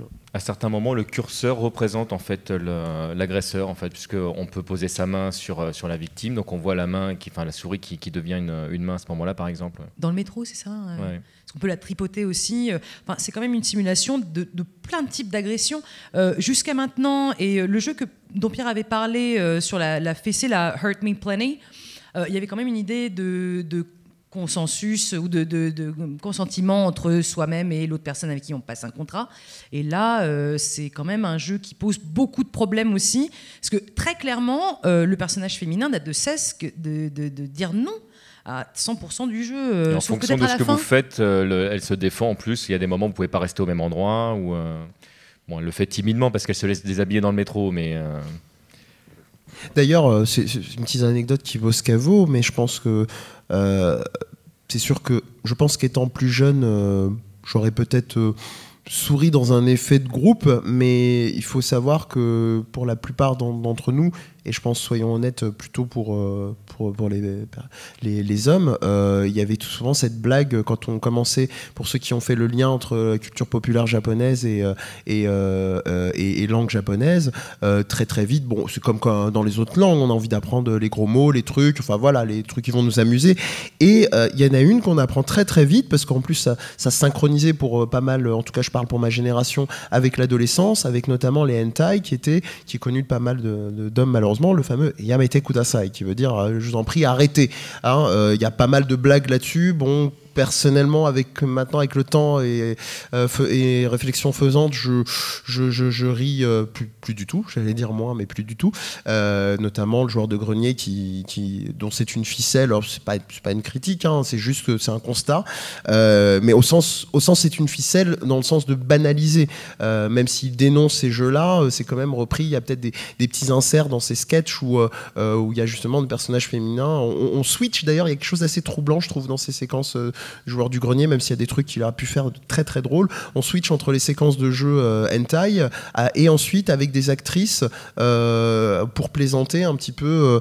donc Enfin, je sais pas, je trouve qu'il y a quelque chose d'assez trouble dans cette représentation-là. Donc voilà, juste pour vous dire que il y a quelque chose qui est qui était un petit peu admis, voilà, dans ces dans ces choses-là, de cette idée de consentement et qui pose vraiment question dans les dans les jeux pornographiques en provenance du Japon, mais pas que. Donc on a fait un, tour euh, d'horizon assez, euh, assez complet. Enfin, il me semble en tout cas, a priori, dans, des types de jeux euh, où c'est plutôt dégradant ou, ou, plutôt amusant, ou des jeux qui essayent vraiment de faire des choses un peu innovantes, mais bon, c'est pas encore ça.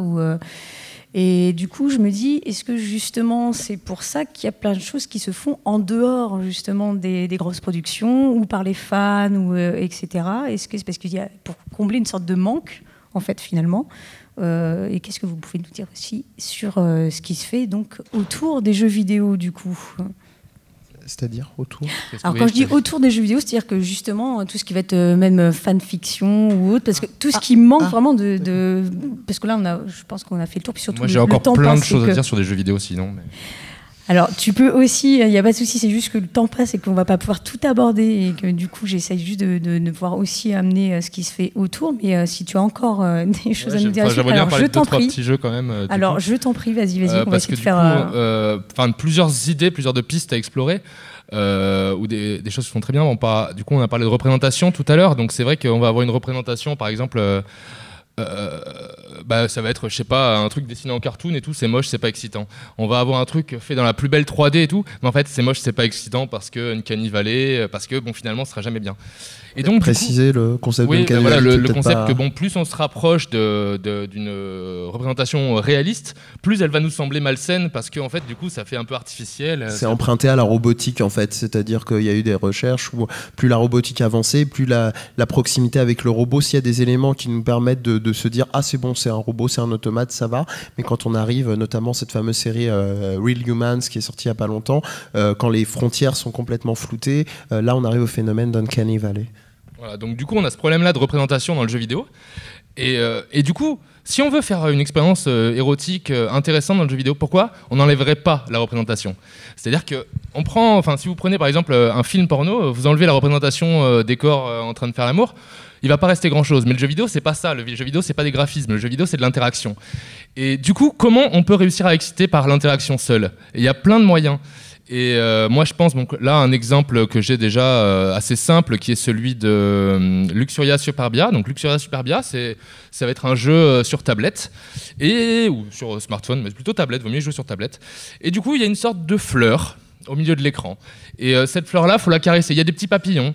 Et on va caresser la fleur, et, et elle, va soupirer, elle va être contente, elle va nous enjoindre à continuer. Et si on la caresse trop vite, c'est pas bien. Et si on la caresse lentement et tout, il va se passer quelque chose. On arrive à la fin du niveau.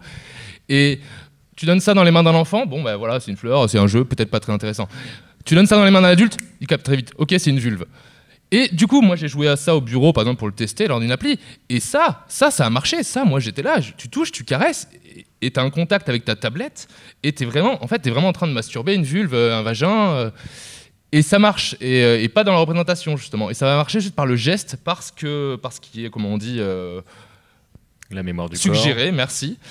Et, euh, et, donc, du coup, ça, je pense que c'est une piste intéressante à explorer. Et après, l'autre truc qui est très intéressant dans le jeu vidéo euh, par rapport aux autres médiums pour la pornographie, le, le, le, jeu vidéo, ça peut être multijoueur. Et du coup, pourquoi les expériences pornographiques dans le jeu vidéo, pourquoi elles ne seraient pas multijoueurs? Euh, donc toujours sur tablette, on va avoir par exemple le truc de Fingle, on en avait parlé lors de la, bah, la conférence d'hier à la même heure sur le jeu expérimental, où c'est du coup c'est un, un, jeu où du coup on va devoir placer ses doigts comme ça sur la tablette, mais on va être à plusieurs joueurs. Et donc on va finir par euh, du coup. Oula, oula, micro. Ouais, on va, on, non, mais on va, finir, voilà, on va finir avec les doigts emberlificotés. Euh, tout ça. Donc si on est bon, bah, voilà, un papa qui joue avec euh, son fils, euh, bon, il y aura rien qui va se passer. Mais bon, si on est un homme hétéro qui joue avec une fille hétéro et qu'on se trouve tous les deux attirants, il va se passer des choses. On va se toucher, on va devoir s'emberlificoter les doigts. Et, et, on peut aller encore plus loin. nous, à Zoo Machine, on avait fait une installation, ça s'appelait Through the Curtains. Et du coup, donc c'était un jeu vidéo où deux personnes qui étaient étrangers l'un à l'autre euh, se retrouver dans une sorte de cabine séparée par un rideau. Et ils avaient de chaque côté euh, une sorte d'écran qui, qui, simulait une conversation entre eux. Et en fait, ils avaient cette conversation, donc c'est assez compliqué à expliquer. Euh, mais en fait, il y avait une sorte de faux, ça doit avoir un terme, je sais pas, mais ils, suivaient tous les deux une conversation, mais ils suivaient pas la même en fait. Et ils étaient tous les deux dans une situation où ils se sentaient l'autre très entreprenant et eux très dominés. Et en fait, le jeu, au fur et à mesure de ce jeu-là, les deux joueurs sans parler vont être amenés à se toucher à travers le rideau, à se sentir, à donner des coups, à communiquer, puis à se déshabiller. Et à la fin du jeu, euh, les deux joueurs, ils sont à poil ou en caleçon, euh, séparés par un rideau avec un inconnu en face. Et on a fait cette expérience-là. Ça marche. On a mis des gens à poil et on, a vu les gens sortir, les joues rouges, euh, parfois avec un sourire, parfois, parfois pas. Et non, parfois pas. Moi, il y, a eu un exemple d'un truc qui m'a. Juste une question très candide. Comment vous avez été assuré qu'ils se sont mis à poil?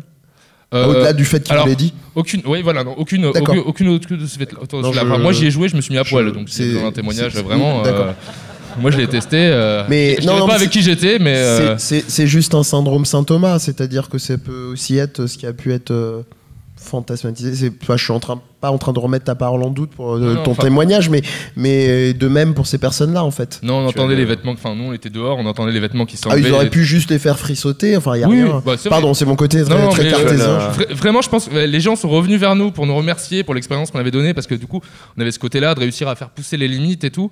Et euh, il y avait beaucoup de gens qui étaient très émus, qui voulaient absolument pas savoir euh, qui était de l'autre côté. Il y avait énormément d'émotions qui passaient. Il y, avait eu plein de choses très belles. Et moi, c'est moi qui animais le, le truc au début. Et au bout d'un moment, je voulais plus le faire. Je voulais plus être là. Je voulais plus être celui qui faisait rentrer les gens parce que je les voyais sortir. C'était trop fort en fait. Enfin, au bout d'un moment, j'étais là, bon, qu'est-ce qu'on a fait en fait? On sait pas trop. Euh, on fout des gens à poil les uns à côté des autres. Enfin, la plupart, la plupart, se mettaient pas à poil. C'était en caleçon et tout. Mais il y en avait un qui était sorti euh, et euh, qui était vraiment mais rouge, pas bien et tout. Il était parti en courant sans même savoir qui était en face et tout. Et puis après, j'étais retourné parler. Je fais, mais qu'est-ce qui s'est passé en fait là-dedans Il me disait, mais, mais si j'avais pas prévu ça, mais j'ai dû enlever mes chaussures, mais je puais des pieds. et, là, et bon, du coup, là, c'était un peu raté pour le coup, c'était pas l'expérience qu'on voulait donner. Mais du coup, il y a plein de choses qui se sont passées. C'était un jeu vidéo. Et voilà, ce que je veux dire, c'est que le jeu vidéo, c'est de l'interaction. Et euh, c'est par l'interaction qu'on va faire des, qu'on peut faire des choses euh, super belles, érotiquement parlant. Il y a un autre jeu, euh, là, c'est Oscar qui m'a redonné son nom tout à l'heure. Et qui s'appelle. Je, précise pendant que tu cherches. Oscar Barda, j'imagine. Oui. Voilà, qui est responsable de, la gaieté lyrique, enfin de la programmation. Bon, bon j'ai plus le nom. J'ai plus le nom. Euh, mais du coup, euh, ça va être un jeu où on va être, euh, il va y avoir deux joueurs, chacun qui va porter une combinaison et qui vont avoir des, sortes de zones sur cette combinaison. Et le but du jeu, ça va être, et ça va se jouer un peu dans le noir. Et le but du jeu, ça va être d'approcher ces zones le plus possible, mais sans les toucher, sinon on a perdu. Donc pareil, vous imaginez ce que ça peut donner quand on met bah, deux personnes qui se trouvent attirantes et on leur donne ce jeu à jouer. Et enfin, c'est carrément des préliminaires en fait. Donc, euh, donc voilà, je voulais ajouter ça. En fait, il y a plein de choses super bien qui se font en ce moment euh, sur l'érotisme dans le jeu vidéo, mais qui sont complètement folles, mais qui se passent d'écran, qui se passent de représentation et qui font jouer les, gens, les gens ensemble. Et c'est là où ça fait des choses euh, folles. Non, mais tu as bien fait de, rajouter ça, parce que c'était très intéressant, je te remercie. Et Laura, tu voulais intervenir là-dessus? Ouais, moi je voudrais juste rebondir sur, sur ton, le thème très intéressant de Pierre, qui est la, le jeu en multi-érotique, parce que j'ai vu pas mal de vidéos de Second Life où des gens mettent en scène euh, des. Alors, moi, j'ai surtout vu des trucs avec des donjons sadomasochistes, en fait. Euh, j'aime les trucs un peu rigolos. Euh, et donc, je me souviens d'un. Alors, il y avait donc les animateurs de ce donjon qui parlaient et qui avaient enregistré une vidéo où un avatar venait se faire féconder par une araignée géante. Ouais, enfin c'était euh, c'était particulier. Et puis derrière il y avait l'accouchement, euh, donc euh, donc il y avait encore un truc participatif parce que plusieurs autres personnages pouvaient soit venir regarder la- la- l'accouplement, soit participer à l'accouchement. Enfin c'était assez assez joyeux. Et j'imagine que si on aime ce genre de choses là, bah, c'est absolument formidable.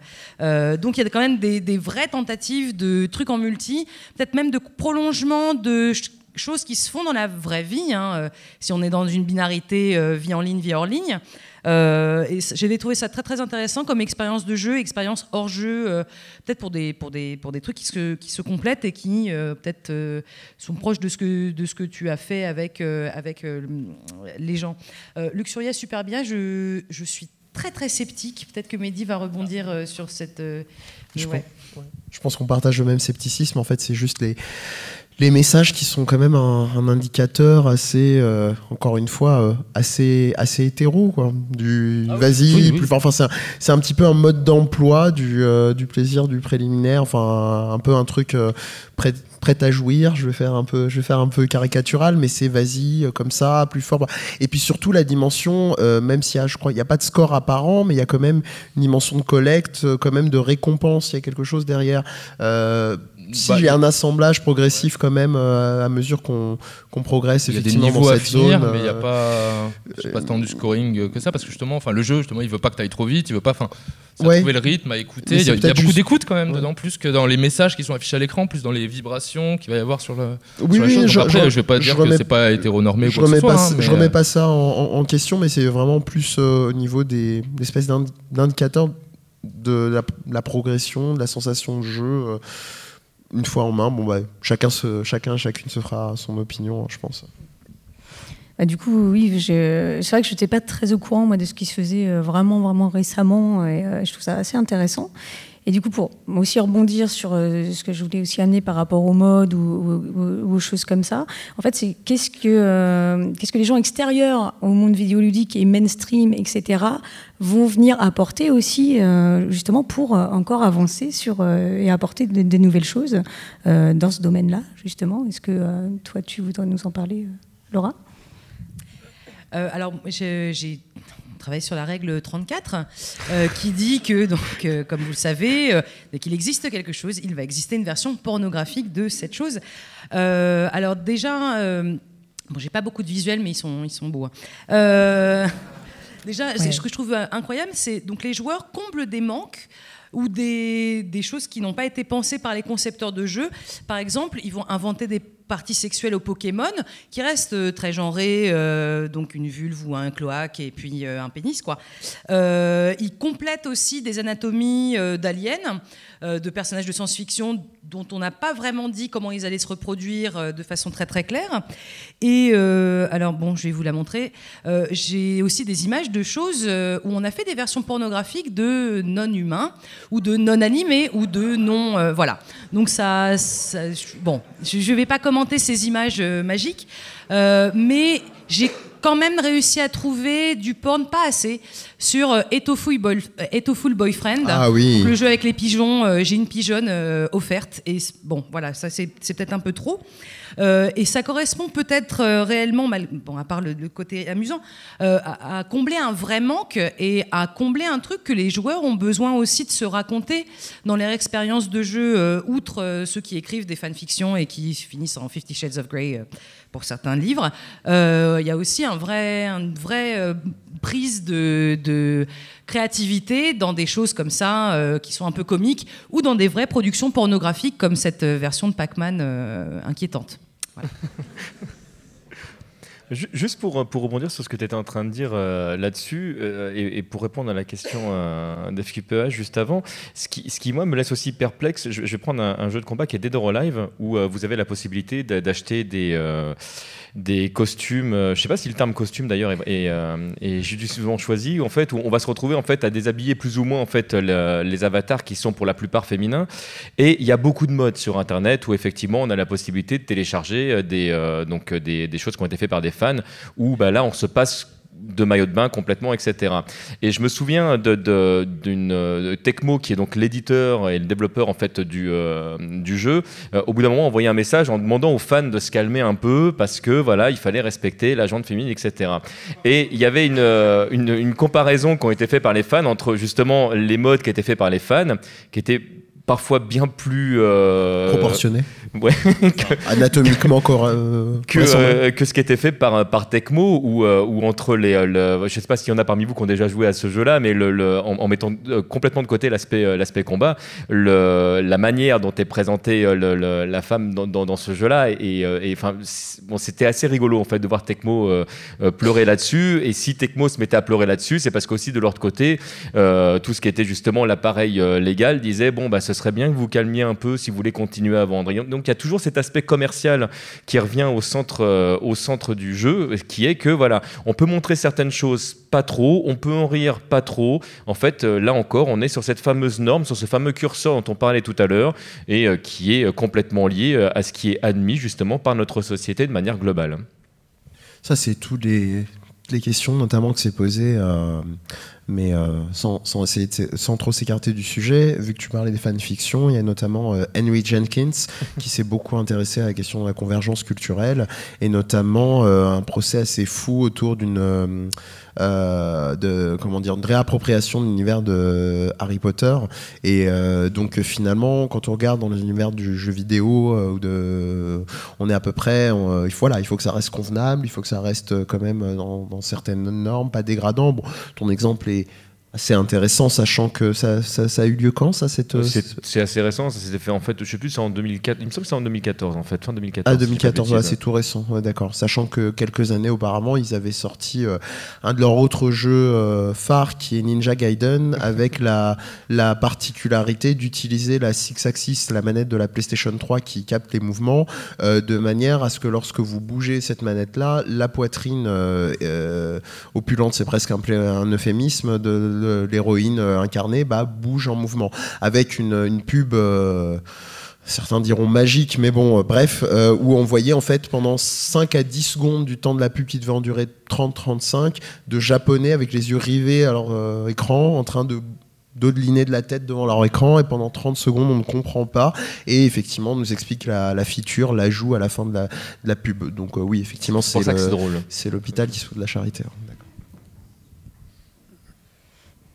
Euh, du coup, avec tout ce qu'on a vu là, qu'est-ce que ça présage euh, pour l'avenir, en fait, du coup, tout ça, pour euh, l'érotisme et pornographie, simplement dans, dans le domaine vidéoludique Est-ce qu'on a une petite idée de ce qui peut se faire, ou même en termes je sais que tu, tu voulais parler, nous parler absolument de la, de la, vaginette ou de ce genre de, de, choses non, en fait, pas, hein. spécialement euh, la vaginette. Je sais pas s'il y en a qui savent déjà ce que c'est qu'une vaginette déjà pour commencer, mais euh, pas, spécialement là-dessus. En fait, moi, ce qui, les mm. questions que je me pose, et on a, on a très peu de pistes là-dessus, mais je pense que c'est des choses qui vont, euh, qui vont être amenées à se développer parce qu'il y a de plus en plus d'outils qui permettent de le faire. Va être de, de faire en sorte que l'interface entre le, le joueur et, et, la machine euh, ne soit plus seulement reliée ou aux mains ou simplement au corps, comme c'est le cas de, Kinect par exemple, mais justement va jouer sur des choses qui sont, euh, qui sont euh, beaucoup plus physiques. Et moi, la question que je me pose euh, là-dessus, parce que c'est pas naturellement quelque chose qui m'attire, mais plus effectivement qui me pose intellectuellement en fait de questions de comment va évoluer notre société. Qu'est-ce qui va arriver en fait le moment où on pourra réellement faire l'amour à la machine, dans le sens en fait où en termes de sexualité, bah, il y aura un rapport réel avec avec un jeu, avec un avatar ou etc. Ou peut-être avec quelqu'un qui n'est pas là et qui est peut-être à l'autre bout du monde ou etc. Qu'est-ce qui, fait que justement, enfin, comment est-ce que notre société va digérer en fait euh, cette partie-là? Et la question que je me pose en fait, parce que je me suis beaucoup documenté sur la culture japonaise, je me la posais parce que, euh, et ceci n'est pas une plaisanterie, en fait, les, acteurs euh, mâles pornographiques au Japon se plaignent en fait d'être de moins en moins nombreux parce que du coup, en fait, il y a beaucoup, beaucoup, beaucoup de femmes dans le domaine, mais très peu d'hommes. Et en fait, ils, ils, exprimaient en fait le fait que les hommes au Japon à l'heure actuelle en fait se désexualisaient et grosso modo, en fait ils avaient une consommation de la sexualité qui était, euh, qui était presque de l'ordre du fast-food. En fait, ils, euh, se servaient sur Internet ou etc. Et puis, bah, une fois que c'était terminé, de toute façon, il n'y avait pas besoin de, le faire dans la vraie vie. J'imagine pas notre société aujourd'hui partir dans, ce domaine-là, mais euh, l'outil, le, côté, mécanique, en fait, me pose vraiment de, de, des questions justement à ce sujet-là. Oui, je suis très curieux, moi. Ça, ça croise aussi pas mal au-delà de ce, ce problème inhérent apparemment au porno japonais, ce qui explique aussi peut-être qu'il y, a beaucoup d'acteurs, euh, d'acteurs stars, je crois euh, masculins, qui sont euh, des hommes vraiment d'un âge assez avancé. En fait, il y a, je crois qu'il y a toute une, gamme de porno avec vraiment des, je crois des, personnes âgées de 70, 80 ans qui sont, qui sont les, acteurs principaux de, certains films, qui, voilà, ont une certaine reconnaissance à ce niveau-là. Mais moi, je voulais croiser plutôt avec la, la culture otaku. Et euh, tu parlais justement de, d'asexualité. Euh, peut-être ça pose des questions, je dirais, transversales sur le fameux regard un petit peu, euh, on en revient à la morale et ainsi de suite. Il euh, y a un bouquin qui avait été, qui, a, donc, qui avait été discuté d'ailleurs l'an dernier par Julien Bouvard, qui était intervenu justement mmh. sur les, les imaginaires euh, et représentations culturelles au Japon, euh, qui s'appelle Beautiful Fighting Girls et euh, qui parle. L'introduction d'ailleurs est assez chouette parce que c'est, je crois que c'est un centre de recherche dans le Minnesota aux États-Unis qui, qui dans la, la continuité des réflexions queer expliquer que euh, bah, peut-être que c'était un point de départ assez intéressant que ces figures d'otaku qui se disent bah, plus qu'obnubilées, complètement amoureuses, alors qu'on n'est même pas encore à l'Oculus Rift et compagnie de, le, euh, de, ces, euh, de ces protagonistes, ces, ces, espèces de femmes fortes. Euh, elles sont décrites comme femmes phalliques, j'aime pas trop le terme, euh, dans le dans le dans le dans, dans, l'ouvrage, ça fait référence à la à la psychanalyse lacanienne. Bref, et, et du coup, euh, je pense qu'il y a ce, cette réflexion là, peut-être je dirais, euh, à la croisée dans ce que tu viens de poser. Après, moi, la question que ça m'a posée ce soir, c'est peut-être ce qui sera le plus intéressant, c'est par rapport à ce que tu disais, euh, Pierre, justement, c'est le... Euh, bah, l'après, avant même. Moi, je me projette pas globalement l'Oculus Rift. Pour moi, c'est ça ne m'attire pas, ça ne m'intéresse pas plus que ça. Voilà, j'en sais rien. Je suis pas. Bref, c'est pas la question. C'est juste de me poser la question est-ce qu'on pourrait pas travailler quelque chose bah, de plus cohérent, c'est-à-dire cet après, cependant, ce... bon, il y aurait aussi un, boulot euh, monstrueux à faire au niveau des représentations. On en a parlé en long, en, en large de cette conférence, mais euh, rien que cette piste finalement de l'après, euh, d'éléments aussi bêtes que aussi évident que le consentement c'est-à-dire ça va peut-être paraître une évidence pour la plupart d'entre vous dans la salle mais c'est-à-dire qu'il y a eu je peux pas m'empêcher de faire un parallèle aussi là aussi avec l'actualité avec ce fameux dossier qui est peut-être sont peut-être sur votre page Facebook ou votre Twitter euh, de France 2 qui dédiait une espèce de nouvelle croisade face à des attouchements qui ont eu lieu dans des lycées et qui faisait bah c'est la faute à les internets et c'est la faute à la pornographie donc TMDJC parlait tout à l'heure de, famille de France. Bon, il n'y a pas besoin d'institutions pour euh, continuer à relayer des propos d'une bêtise pareille.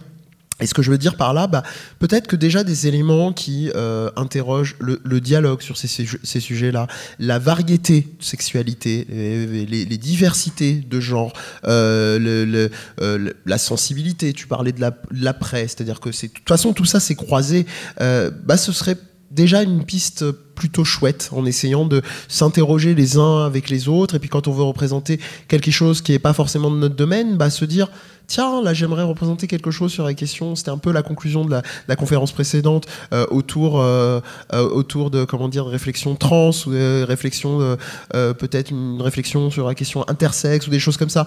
Bah, je vais peut-être demander aux personnes concernées tiens. Je vais peut-être avoir cette logique intellectuelle cette ce respect tout simplement. Voilà. Bon moi c'est la piste que ça que ça, que ça ouvert euh, ce soir en tout cas. Euh, bah moi, je ne sais pas forcément pour le jeu vidéo pornographique quelle piste va y avoir, mais par contre, je pense que ce qui va se passer, c'est qu'il va y avoir de plus en plus de, socia sociabilisation intime via le jeu vidéo, de plus en plus bah, d'érotisme, donc multijoueur, le truc dont je parlais. Euh, moi je vois très bien, euh, enfin très bientôt, tu vois, bah, c'est le couple avant d'aller se coucher, ils vont se faire un petit jeu, mais un petit jeu justement, un petit jeu un peu érotique, un petit jeu vidéo, euh, et puis après bon ça va se finir au pieu. Ou, euh, du coup l'exemple encore plus marquant, ça va être bah, du coup les gamins, les ados, bah, au lieu de jouer au jeu de la bouteille, parce que tout le monde voilà, tout le monde a fait jouer au jeu de la bouteille, machin, bah, à la place de ça ils vont jouer à des jeux vidéo qui vont créer cette sorte d'érotisme, de sensualité, de gêne. Euh, et, je pense que justement, le jeu vidéo, il va peut-être prendre la place de ces autres jeux qui n'étaient pas vidéo, prendre la place de, des sex toys qui sont des jouets, prendre la place du jeu de la bouteille qui est un peu une sorte de folk game euh, et, à, défi, quoi, ou action chiche ou vérité. Et euh, voilà, je pense que le jeu vidéo, il va s'imposer de plus en plus dans ces, dans ces créneaux-là, grâce aux innovations voilà, qui se font en ce moment. Après, juste une précision, mais c'est mon côté, on va dire, très terre à terre même si ton, ton optimisme est que je peux que partager, c'est-à-dire que ça n'enlève pas les représentations de discours dominants, tout ça. Ça n'empêche pas de s'interroger, de les, de les, penser ensemble, d'essayer de. Mais ça n'enlève pas que même si ces expériences de le jeu là en multijoueur, comme tu dis, se partagent, et ce serait plutôt chouette a priori, euh, bah, s'il y a quelqu'un qui a décidé d'avoir une réflexion extrêmement blessante et que le contexte fait que ça l'y autorise, de même qu'il n'y a absolument aucune remise en question sur l'élément de l'actualité dont je parlais auparavant, ces histoires d'attouchement dans les écoles et de, et euh, de, de, laisser aller aucune punition finalement au moment où on soulève la jubie d'une fille ou qu'on ou qu'on touche le corps euh, d'un autre copain ou euh, voilà que c'est complètement banalisé. Il y aurait quand même aussi un gros travail de chantier à ce niveau-là. Je pense que tu l'avais à l'esprit aussi bien sûr. c'est en parallèle voilà, c'est à dire que le jeu de la bouteille ouais, oui, voilà, en place ça sera pas du même niveau donc juste la bouteille pas, terrible que ça soit pas non plus dans une, une optique je dirais un peu hum, béate euh, du côté que ça pourrait être euh, une solution. euh, J'irai pas jusque là, mais en tout cas, c'est, je, peux l'entendre, mais c'est pas, pas, aussi simple que ça. C'est-à-dire que l'objet, je dirais technique, ne reste qu'un objet technique, voilà du coup, ça peut passer aussi par du coup, de l'éducation. Ces problèmes vont se régler par l'éducation. C'est indispensable de toute façon. Le jeu vidéo peut aussi être euh, un moyen, un vecteur, euh, un vecteur d'éducation euh, sexuelle. bêtement, sur plein de trucs. Il y a déjà des exemples. Il y a un truc qui a été fait il y a pas longtemps. s'appelle Can't, Touch This. Bon, c'est très bête. Et c'est c'est juste un petit jeu mobile qui permet en fait de colorier des dessins de vulve. Et en fait, c'est super éducatif parce que si, bon, peut-être pas pour vous et moi, je ne sais pas, mais si tu n'as jamais vraiment regardé une vulve en face, quoi, bah là tu vois à quoi ça ressemble. Il y en a plein et tu vois qu'il y en a plein de différentes. Ah, il y en a des comme ça. Ah ouais, ah c'est marrant. Ah, ah ça c'est bizarre. Ah, ça c'est de l'éducation. Par exemple, c'est de l'éducation sexuelle. Et ça, ça aide dans un plus grand, dans un plus grand truc. Et je pense que le jeu vidéo, il peut jouer beaucoup de rôles dans l'éducation aussi. Et bah, toi, justement, Laura, comme tu t'es pas exprimée là-dessus, qu'est-ce que tu, tu, euh, tu penses qui, que ça va donner dans l'avenir Ou qu'est-ce que toi, tu aimerais voir, même à la limite, euh, puis dans, dans, les jeux vidéo dans, dans l'avenir? Puis après, on va passer aux questions euh, parce qu'il va être temps. Alors, super rapidement, alors je vais rebondir sur ce que disait TMDJC sur euh, les amours paraphiles euh, vers de nouvelles choses. Enfin, il me semble qu'il y en a déjà des gens qui sont amoureux de leur body pillows et de euh, choses comme ça. Et je vois beaucoup de choses passer sur des sites type je ne suis gay que pour un tel dans tel jeu vidéo, ou alors je ne, non vraiment, ça fait cinq pages que je vous dis à tel point Alistair de Dragon Age est sublime, mais je ne suis pas amoureux de cette personne qui est un personnage, hein, je le sais bien. donc finalement, bah, ces amours virtuels là existent déjà aussi. Euh, effectivement, peut-être qu'une mécanisation et une technologisation des pratiques de sexe euh, solitaire ou en groupe euh, ou à deux, ou, enfin comme vous voulez quoi, vont se, développer. moi, j'imagine quand même que un des, choses qui va peut-être arriver assez rapidement, c'est donc plus les poupées gonflables sont réalistes, plus elles vont peut-être intégrer des choses cybernétiques. Ça, ça me plairait énormément personnellement. Enfin, pas, pas pour moi, hein, mais pour intellectuellement. Euh, toujours. Euh, mais euh, bon, voilà. Merci, bravo. Avec plaisir.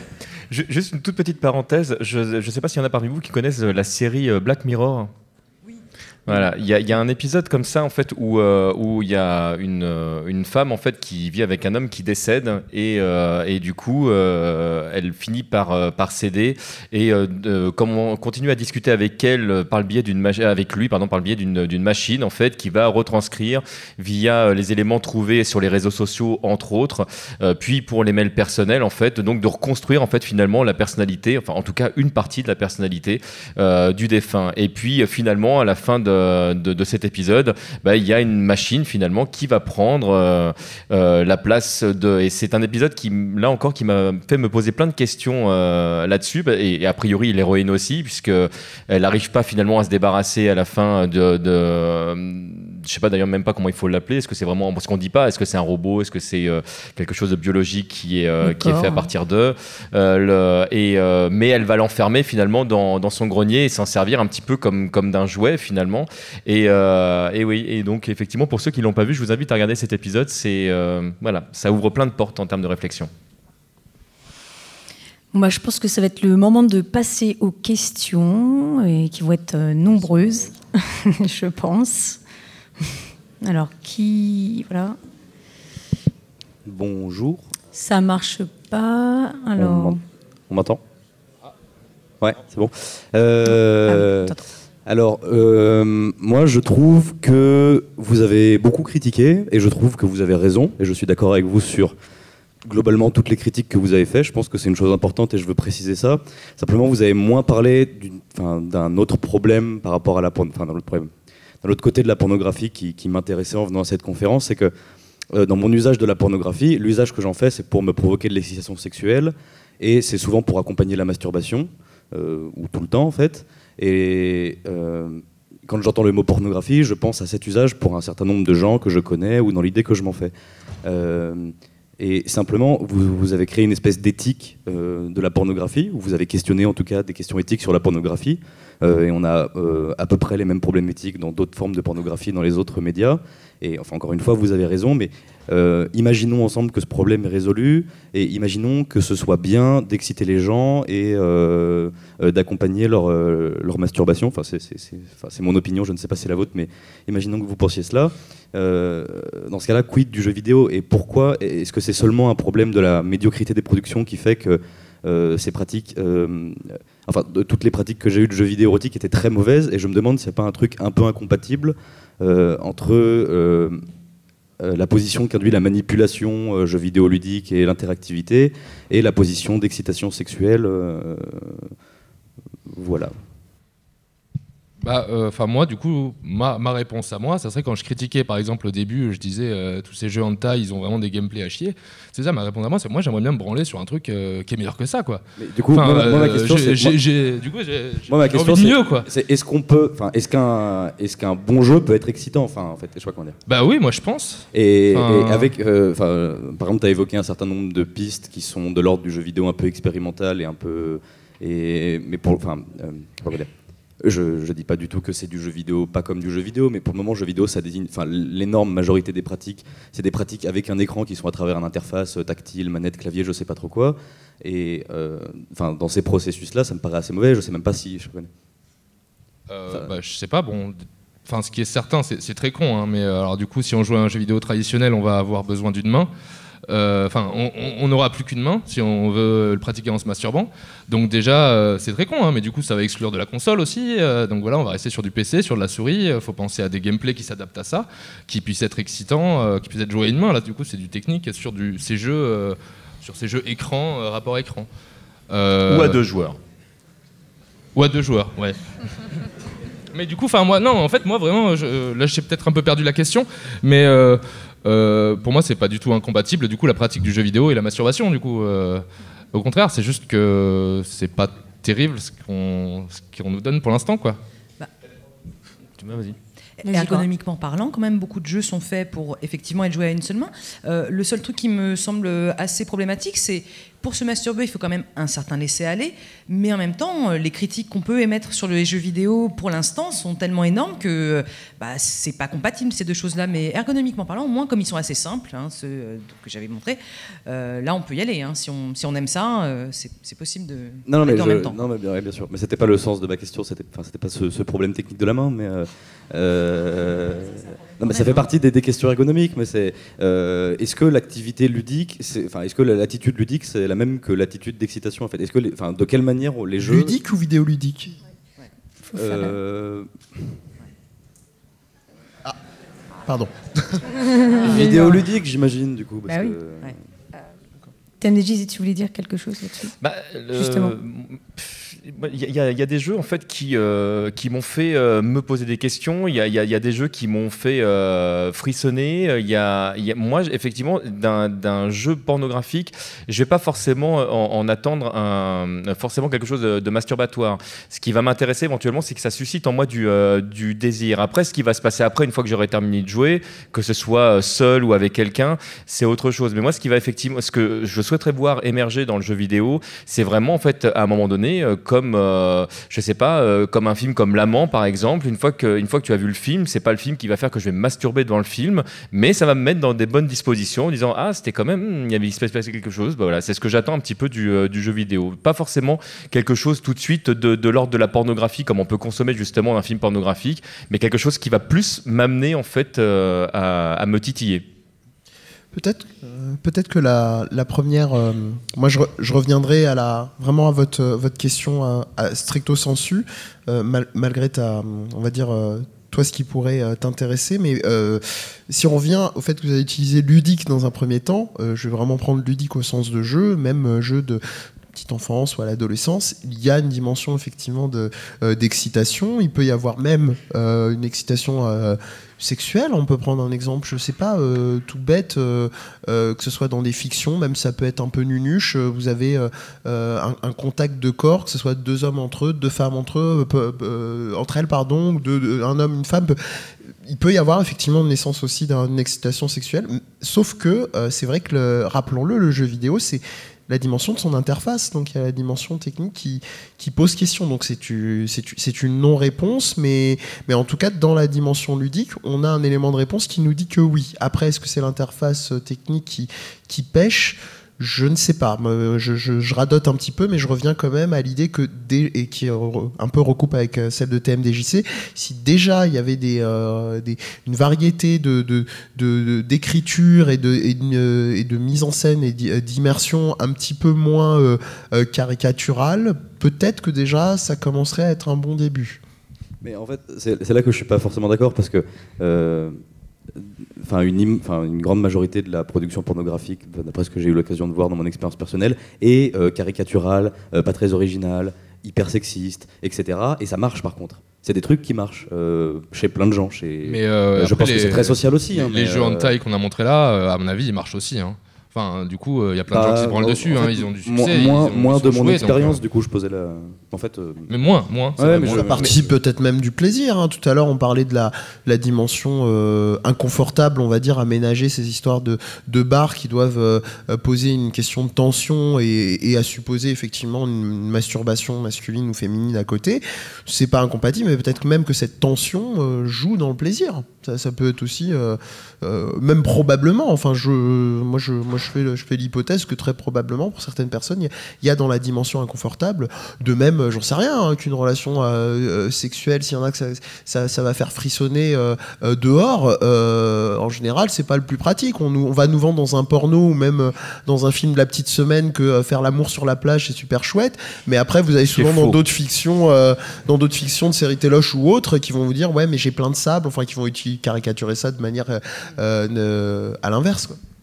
Juste pour répondre à, la question, parce que du coup, sur la dernière partie de ta question, il y avait quelque chose que je, que trouvais pas clair, dans, le sens où euh, est-ce que tu demandes euh, si euh, le, jeu pornographique est une bonne ou mauvaise chose, ou parce que là j'ai envie de te dire ni oui ni non, en fait, c'est c'est et on en fait ce qu'on en veut derrière. Tu vois, il y a des moments, moi il m'arrive de pas avoir envie de faire la vaisselle chez moi et d'avoir envie de bouffer gras, je vais au McDo. Voilà, je dis ok, très bien. Je sais que je vais bouffer un truc c'est de la merde, mais c'est mon envie du moment. Je fais ça rapidement. Euh, on va faire ça peut-être en regardant un film qui est pas terrible non plus, mais on va être en groupe, on va se marrer, tout très bien. Puis il y a des moments, j'ai envie d'aller au restaurant, j'ai envie de, bien m'habiller, j'ai envie de d'autres choses. Ce que je reproche moi à l'industrie du jeu vidéo aujourd'hui, c'est de me proposer du McDo tout le temps. C'est pas une mauvaise chose, c'est juste que moi je voudrais pouvoir manger autre chose. J'ai pas envie de manger que ça. Le jour où j'ai envie de me faire un McDo, je vais me faire un McDo, il y a pas de problème. C'est pas bien ou pas bien, c'est juste effectivement qu'il me manque quelque chose de ce côté-là on va passer à une autre euh, question. Euh, oui, je, vais juste faire un tout petit crochet euh, vers le, Japon. Parce qu'on a dit qu'ils avaient moins de problèmes avec la représentation de la sexualité. C'est pas tout à fait vrai. Il faut quand même pas oublier qu'il y a la censure au Japon. D'où la, précaution de dire que j'avais fait certaines impôts. Et par contre, à, fortiori, il n'y a pas de limite sur ce qu'on a le droit de représenter. Hein. Il, y a des, il y a des genres qu'on peut quand même largement qualifier de extrêmement trash. Euh, le gourou, le lolicon, le shotacon, euh, la zoophilie, etc. Je laisse le soin à tout un chacun de se renseigner sur la multiplicité des termes. Euh, non, la, vraie question que je me posais, c'est qu'on a beaucoup parlé de jeux à visée pornographique, mais au final, relativement peu de représentation pornographique dans les jeux grand public. Par exemple, bah, de tout à, tout à l'heure, on rejoint la, conférence juste avant, Duke Nukem avec les deux jeunes filles, euh, les deux jumelles euh, en tenue d'écolière juste devant, on est dans de l'imagerie pornographique complète. Et euh, de ce point de vue-là, c'est un peu dommage de ne pas en avoir parlé, de cette omniprésence de l'imagerie pornographique comme dans notre société, dans le jeu vidéo. Bah parce qu'elles sont, je suis désolé, je vais être, comme dirait l'autre, cache-pistache, elles sont soit nulles, soit, soit abjectes. Je vais prendre le premier exemple qui me vient à l'esprit. Euh, j'ai énormément apprécié Hotline Miami, euh, premier du nom. Après, euh, là, je fais une précaution parce que le choix que je fais, regarde comme moi, c'est un choix personnel. Mais le, le, trailer qui avait été diffusé il y a quelques mois maintenant, qui, alors je recontextualise quand même, c'est en fait, on avait un trailer avec bon la même scénette que donc Hotline Miami, qui se joue vraiment très trash en l'occurrence, mais pas de violence du coup, euh, en l'occurrence euh, euh, sexuelle, mais voilà, on, désingue à tout va. Il y a, y, a, un côté vraiment inspiré de Drive d'ailleurs dans les pics de violence que vous avez pour ceux qui ont vu le film. Bref, donc voilà, on, saccage des crânes, on tire à tout va et ainsi de suite, et on arrive à la fin du massacre. Il ne reste plus qu'un personnage qui euh, dans sa représentation, bah, semble représenter un personnage féminin. Et qu'est-ce qui se passe? On a notre avatar qui s'approche euh, et il y a, euh, je sais plus quelle est la, phrase de l'interaction, c'est ça doit être press X to to finish. je sais plus il y a le pronom d'ailleurs, finish her ou pas. Enfin bref, l'idée d'exécution. Sauf que l'idée d'exécution, euh, elle est un peu sans équivoque malgré les développeurs euh, quand ils sont revenus derrière pour nous expliquer. Euh, c'est la dernière, deuxième partie Gaudriol. En gros, le personnage bah, baisse, enfin ouvre sa braguette et on a un fond du noir et clairement, vu qu'il se met à genoux au niveau de, au niveau de ce, personnage-là qu'on suppose féminin, la viole. Qu'est-ce qui a été problématique là-dessus et pourquoi je, je n'ai pas envie de faire le second jeu? Je n'enlève rien à ses qualités, je suppose, qui, qui doivent être bonnes, euh, possiblement, comme le premier m'avait vraiment emporté. Même s'il avait des représentations euh, très, très, euh, très, très limites dans, dans, un autre registre. Mais là, on est dans le comble à la fois de l'hypocrisie et de, de, la banalisation de, de, ce type de représentation-là. C'est-à-dire qu'on a eu ensuite un communiqué qui nous disait Ah, mais vous en faites pas, on pensait pas à mal. Et puis d'ailleurs, hop sort notre manche, euh, on sort notre manche, le Joker. Euh, euh, il y aura une manière de skipper les, scènes offensantes, notamment avec ce type de caractère à caractère sexuel. Donc là, non. Là, non, c'est pour ça que, pour essayer de répondre en une seule phrase, parce qu'elles sont soit nulles et maladroites ou très hétéronormées, soit abjectes dans ce genre de cas-là pour répondre à, ta question, du coup, il y a, dans l'imagerie, enfin l'imagerie pornographique, j'ai envie de dire qu'elle est presque omniprésente en fait dans, le jeu vidéo. Il y, a, plein de moments où on, la voit. Dans, le domaine du jeu de combat, euh, on parlait de or Live tout à l'heure, mais on prend Mortal Kombat, j'en passe des meilleurs. L'imagerie pornographique, elle est euh, là constamment. Après, euh, voilà, elle est là, quoi. Je vais peut-être euh, ben, rebondir sur euh, les jeux de combat, justement. Euh, moi, j'avais préparé un truc sur Voldo. Voldo qui représente, encore une fois, qui représente des paraphilies sadomasochistes, pour le coup. Mais finalement, comme on le conceptualise, c'est ce que je disais, hein, on ne le conceptualise pas comme un personnage SM, bah, il passe super bien, quoi. alors qu'il est objectifié complètement. Hein. il n'a pas le droit de parler, il parle jamais, d'ailleurs, il voit rien. Il a un maître à qui il appartient. Il est dans une espèce de relation euh, euh, sadomasochiste, gay et en plus dominé, mais personne n'en a rien à faire. Euh, donc il y a une représentation très très hypocrite. Et là, comme on ne le sexualise pas quand on joue à, Soul Calibur pour le coup, bah, ça passe complètement à la trappe quoi. Donc, donc ouais, on peut, on a des représentations comme ça de personnages euh, qui peuvent poser problème, euh, qui pourraient poser problème si on les voyait comme ça euh, tout seul. Et puis en fait, dans un contexte et dans une façon aussi de, de montrer, enfin, le, AO, donc le truc de, l'USBR euh, américain qui, jauge euh, le, qui le PEGI, des jeux. US. Voilà, le PEGI.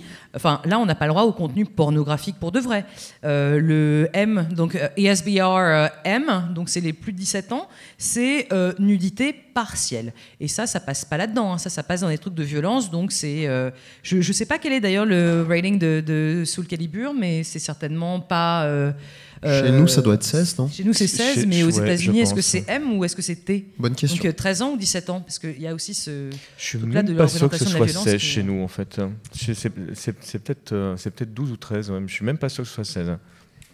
Après, c'est vrai que l'exemple de, Voldo, il euh, y, a deux choses. Le côté positif, c'est que je trouve qu'il est effectivement d'autant plus fin euh, par rapport à ce que vient de dire euh, Laura, au sens où ce contrat qu'il a fait avec son maître, il y a vraiment une, soumission absolue. Et pour ceux qui s'intéressent un petit peu au scénario du jeu, ça a été mon cas jusqu'au 2, c'est même les séquences de fin, je trouve, sont très subtilement écrites. On a vraiment le dévouement de, de, Voldo à, son maître, on a quelque chose de, de mais qui n'est pas kitsch, ni dégradant, ni pour l'un, ni pour l'autre. Enfin, c'est assez chouette, quoi. C'est un des, un, des, un des exemples positifs. Mais, euh, bon, je vais me baser sur mon expérience personnelle, mais euh, jeune ou moins jeune, euh, très souvent, quand on a les parties de Voldo, il y a toujours les moments partie gênée, ah t'as vu son gameplay il est chelou, et puis en même temps, quand tu vois le type, genre ça, ce que les gros yeux qui veulent dire, bah ça se comprend quoi. On n'a pas idée de se foutre des lanières en cuir, on n'a pas idée de, kiffer comme ça, on n'a pas idée de prendre du plaisir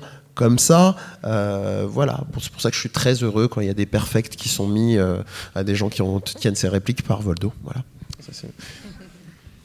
bon, bah, on va passer à une autre question du coup, parce qu'il y en a beaucoup, beaucoup. Je sais pas qui. Donc. Euh, Ouais. Euh, vous avez euh, parlé pas mal de jeux donc en solo face à la machine, de jeux où on peut être à plusieurs sur un même jeu peut-être, mais finalement bah, la plupart des interactions en ce moment ça se fait avec d'autres personnes à travers le réseau. Alors j'avais entendu parler il y a quasi une dizaine d'années d'un MMO pornographique, j'ai pas le nom, mais euh, j'avais entendu parler, je ne sais pas si c'est le cas, mais qu'il faut donc euh, gagner des pecs pour débloquer des positions, farmer des mobs, euh, coucher avec, etc. Et pour finir par coucher entre joueurs. Et donc déjà, bah, je pense que c'est quelque chose à ajouter un peu au panel de jeu et qui peut-être est une idée pour le futur. Entre autres, si on a des, des interfaces qui permettent de sexualiser l'interface avec la machine, ça peut-être être sexualiser l'interface avec une autre personne de l'autre côté du réseau. Et l'autre question que je me pose vis-à-vis de ça, c'est déjà dans les mémos, on a toujours le rapport à l'avatar. Et entre autres, euh, si je joue une fille, euh, qu'est-ce que ça veut dire? Mais à la limite, péter des mobs dans WoW avec une fille, c'est pas si différent. Par contre, aller coucher avec d'autres joueurs qui sont peut-être des hommes, des femmes, qui jouent peut-être des hommes, des femmes, bah, ça pose des questions du rapport à l'avatar aussi très intéressantes, je pense. Bah, moi, sans parler du rapport à l'avatar, déjà, en fait, euh, je veux te remercier parce qu'en fait, j'avais jamais envisagé euh, enfin, du coup, j'avais jamais pensé ça. Penser à ça, tu vois, pourquoi pas, en effet, du multijoueur par internet, euh, explorer un truc comme ça érotiquement. Donc, merci pour ça. Euh, sinon, sur le rapport à l'avatar, peut-être qu'il y a d'autres personnes qui veulent, répondre. Je, je, vois, pas trop.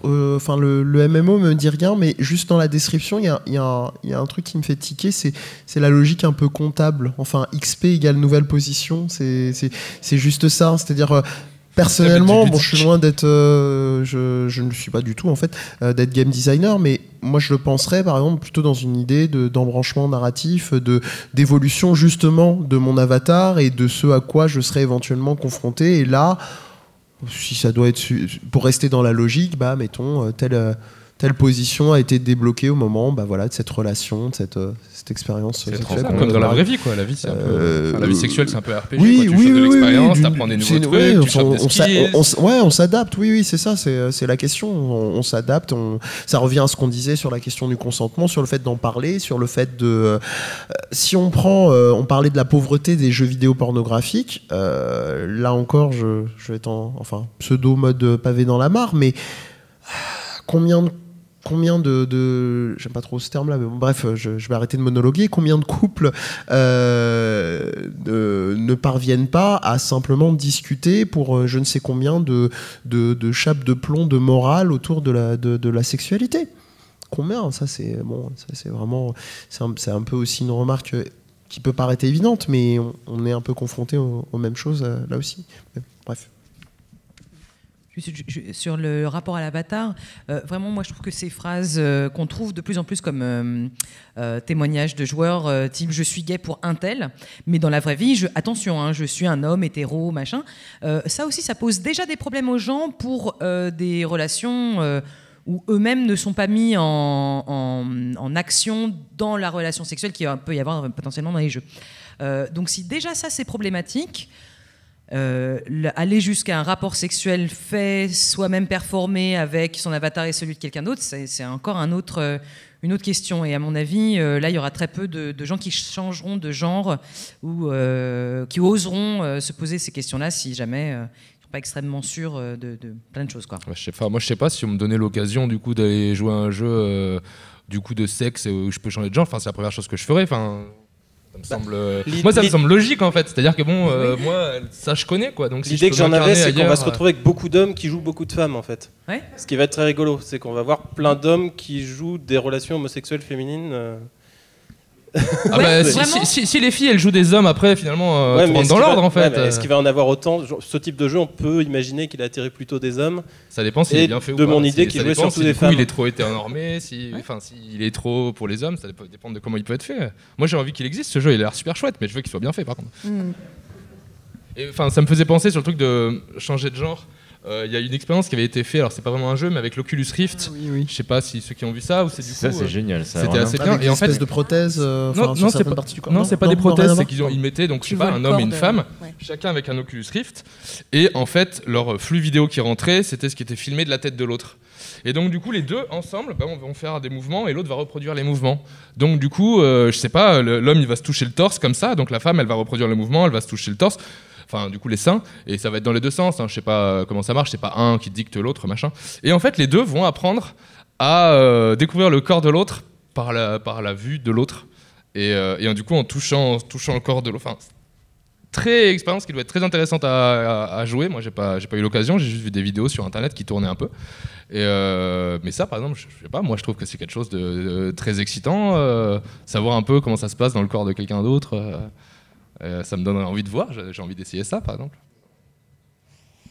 Je, suis assez d'accord, hein, je dirais. Euh, effectivement, si ça peut permettre de vivre des expériences qu'on ne peut pas vivre dans la réalité, euh, c'est formidable. Quoi.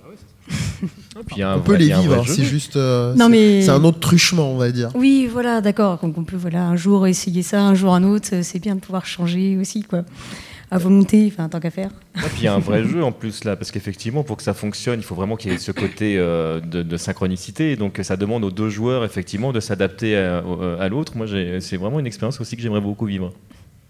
Bon, ben, on va passer à une autre question.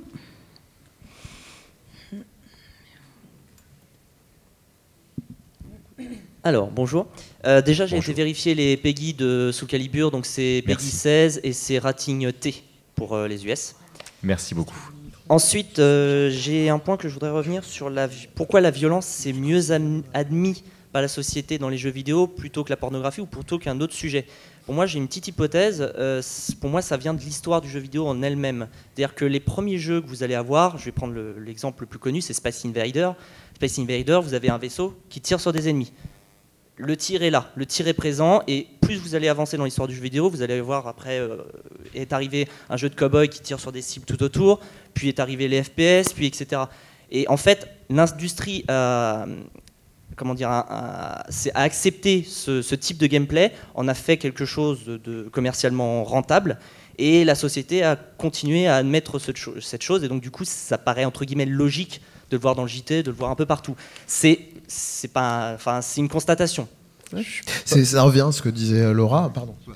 Mais je suis pas tout à fait d'accord, moi, du coup. Je pense pas que ça vienne de, l'histoire du jeu vidéo, pour le coup, parce que. En fait, c'est un tout, c'est aussi oui, parce que c'est déjà là dans notre société en général. C'est-à-dire que si tu prends le cinéma en général, le, la problématique, elle est déjà là. Tu peux aller voir au cinéma des films extrêmement violents, Euh, et, tu n'as pas besoin forcément d'être majeur pour aller voir ces, euh, ces films-là. Il est impossible d'aller au cinéma voir un film pornographique. Donc on met cette barrière, elle est déjà là depuis la, la morale là-dessus, elle est là depuis, depuis des dizaines et des dizaines d'années. On part du principe effectivement que ce qui se passe dans la chambre doit se rester dans la chambre. Par contre, effectivement, si le héros solitaire part cogner une centaine de personnes, etc., ça c'est parfaitement normal. Et puis en plus, il pourra embrasser la fille parce qu'il l'a sauvée. Ce, ce que je veux dire, c'est que, que les autres genres ont du mal à progresser parce que ce, gros paquet qui est, qui est amené par l'industrie a du mal en fait à. Enfin, ça recouvre trop de choses en fait par rapport à ce qui pourrait sortir du lot je, suis, extrêmement d'accord avec euh, TMDJC. Euh, euh, dans le jeu vidéo, ce qui est bien, c'est qu'on effectivement on sanctionne et on jauge l'expérience grandissante par l'exécution ou le meurtre, je ne sais pas, de, divers monstres et d'un boss et ainsi de suite. Donc c'est vrai que c'est un mécanisme qui marche bien, mais effectivement dans les autres médias aussi, la violence passe très très très bien. Alors que le, ce qui est du, privé et du privé, mmh. bref, bref, répéter ce que tu as dit. En fait, le, ce que j'allais euh, préciser, c'est plutôt une autre idée que tu avais évoquée, c'est, la, la symbolique pénétrante, en fait. Euh, c'est, vraiment pas de la, de la psychologie de bazar, mais c'est-à-dire quand on regarde l'évolution des jeux, c'est, que ça. Même dans l'évolution même du porno, du porno euh, qu'est-ce qui a été une des grosse révolution, on va dire, ces dernières années, c'est ce qu'on appelle le POV, donc le point of view, donc qui est finalement à 90-95% des cas des relations euh, hétéro euh, avec pénétration et avec euh, un type qui a une caméra et qui, et, qui filme. ce qui a juste évolué, c'est peut-être la démultiplication des caméras, des angles et, ainsi de suite. Mais, mais, mais voilà, on reste effectivement dans cette dominante du. Bah, certains justement psychanalystes parlent de la question du dont je parlais tout à l'heure de fifalique dans le dans le truc de la culture de otaku, mais euh, qui, a le phallus C'est cette symbolique de qui, euh, qui a le pouvoir et que si une femme a le phallus, elle est toute puissante et donc elle fait peur. Bon, ça, après, ça pourrait être aussi extrêmement critiquable euh, dans le fait que la, nomination même de phallus pourrait être peut-être à re-questionner, même si c'est un, terme de, de, Jacques Lacan, qui est un psychanalyste, euh, euh, qui était un psychanalyste.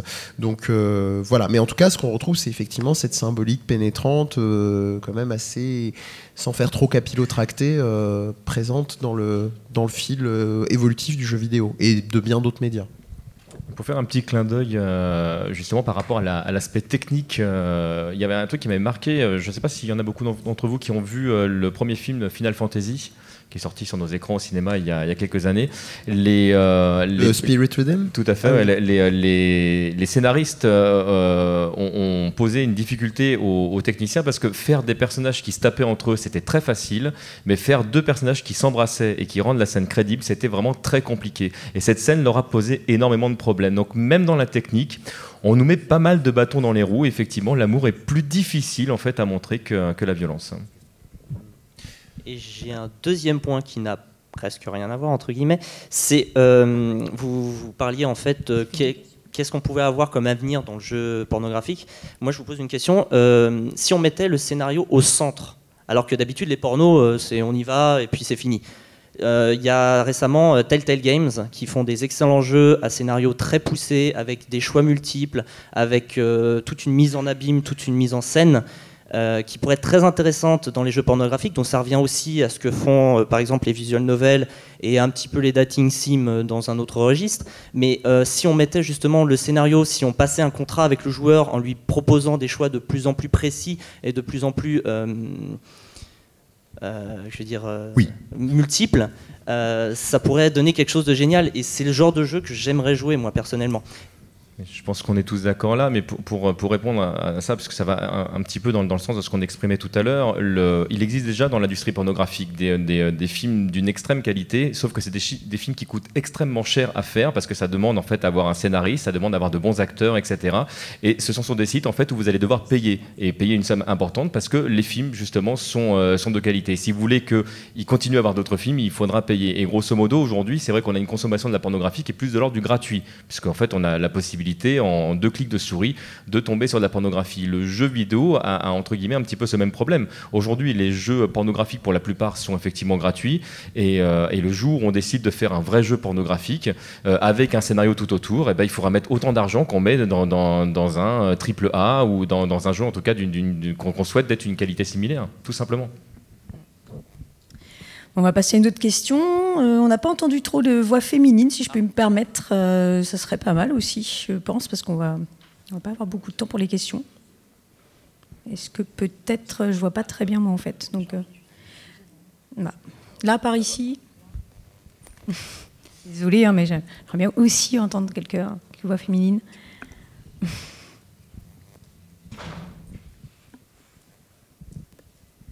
Alors, merci. Euh, justement, la question, c'est est-ce que vous avez découvert des jeux pour la pornographie féminine, ou en tout cas qui ne soient pas euh, centrés sur la norme en fait masculine, hétéro, cis euh, Et qu'est-ce qui change dedans? Je suis désolé, je vous embêtais. Est-ce que vous pourriez répéter la question Désolé. Alors oui, je voulais savoir si vous aviez découvert dans vos recherches en fait des jeux destinés en fait à la pornographie féminine, contrairement à la norme hétéro-masculine, cis, tout ça, et ce qui change dedans Bonne question. Moi, j'en ai pas vu euh, pour du coup pornographie féminine, mais du coup, j'en ai vu euh, côté gay, donc qui est quand même contre la norme. Il y en a un qui est sorti il y a pas si longtemps. C'était, euh, en fait, c'est, bah, je sais pas, c'est, des mecs qui ont vu plein, ils ont joué à plein de dating sims, visual novel et tout. Ils, ont dit bon, c'est toujours hétéro, il y en a marre. Ils ont fait ça, ça s'appelle Coming Out on Top. Et du coup, bah, là, ça va être un dating sim, mais avec des scènes de sexe très crues à l'intérieur et où du coup c'est un, mec, je sais pas, 20-25 ans, qui réalise qu'il est gay, qui fait son coming out, et puis bah, qui est entouré, je sais pas, il est dans un lycée, euh, et puis du coup bah, il est qu'avec des profs super beaux et euh, des barman super beaux et tout le monde veut le sauter, et puis donc, du coup voilà. Et en fait ça ne changeait vraiment pour le coup pas grand chose. C'était vraiment euh, du coup le dating sim hétéro transposé au gay. Alors la plus grosse différence que j'ai vue, et un truc qui m'a beaucoup plu, c'était que du coup tu pouvais aller dans les options et choisir le niveau de pilosité des hommes avec qui tu couchais. Et c'était le truc le plus, euh, le plus différent euh, du reste. C'est-à-dire que je pense que du coup, dans les dating sims euh, bah, hétéro, ça va être plus. hétéro et pour les mecs, hein, du coup, ça va être plutôt, bah, je sais pas, changer la taille des seins. Donc voilà, là, c'était. on pouvait choisir s'ils avaient de la barbe ou s'ils avaient beaucoup de poils à la poitrine ou pas beaucoup. donc. Ouais.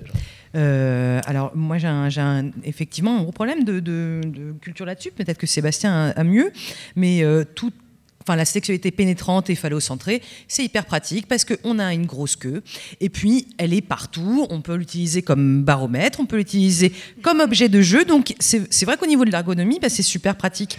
Et euh, ce qui, je viens de penser au jeu de Christine Love, mais finalement c'est des visual novels.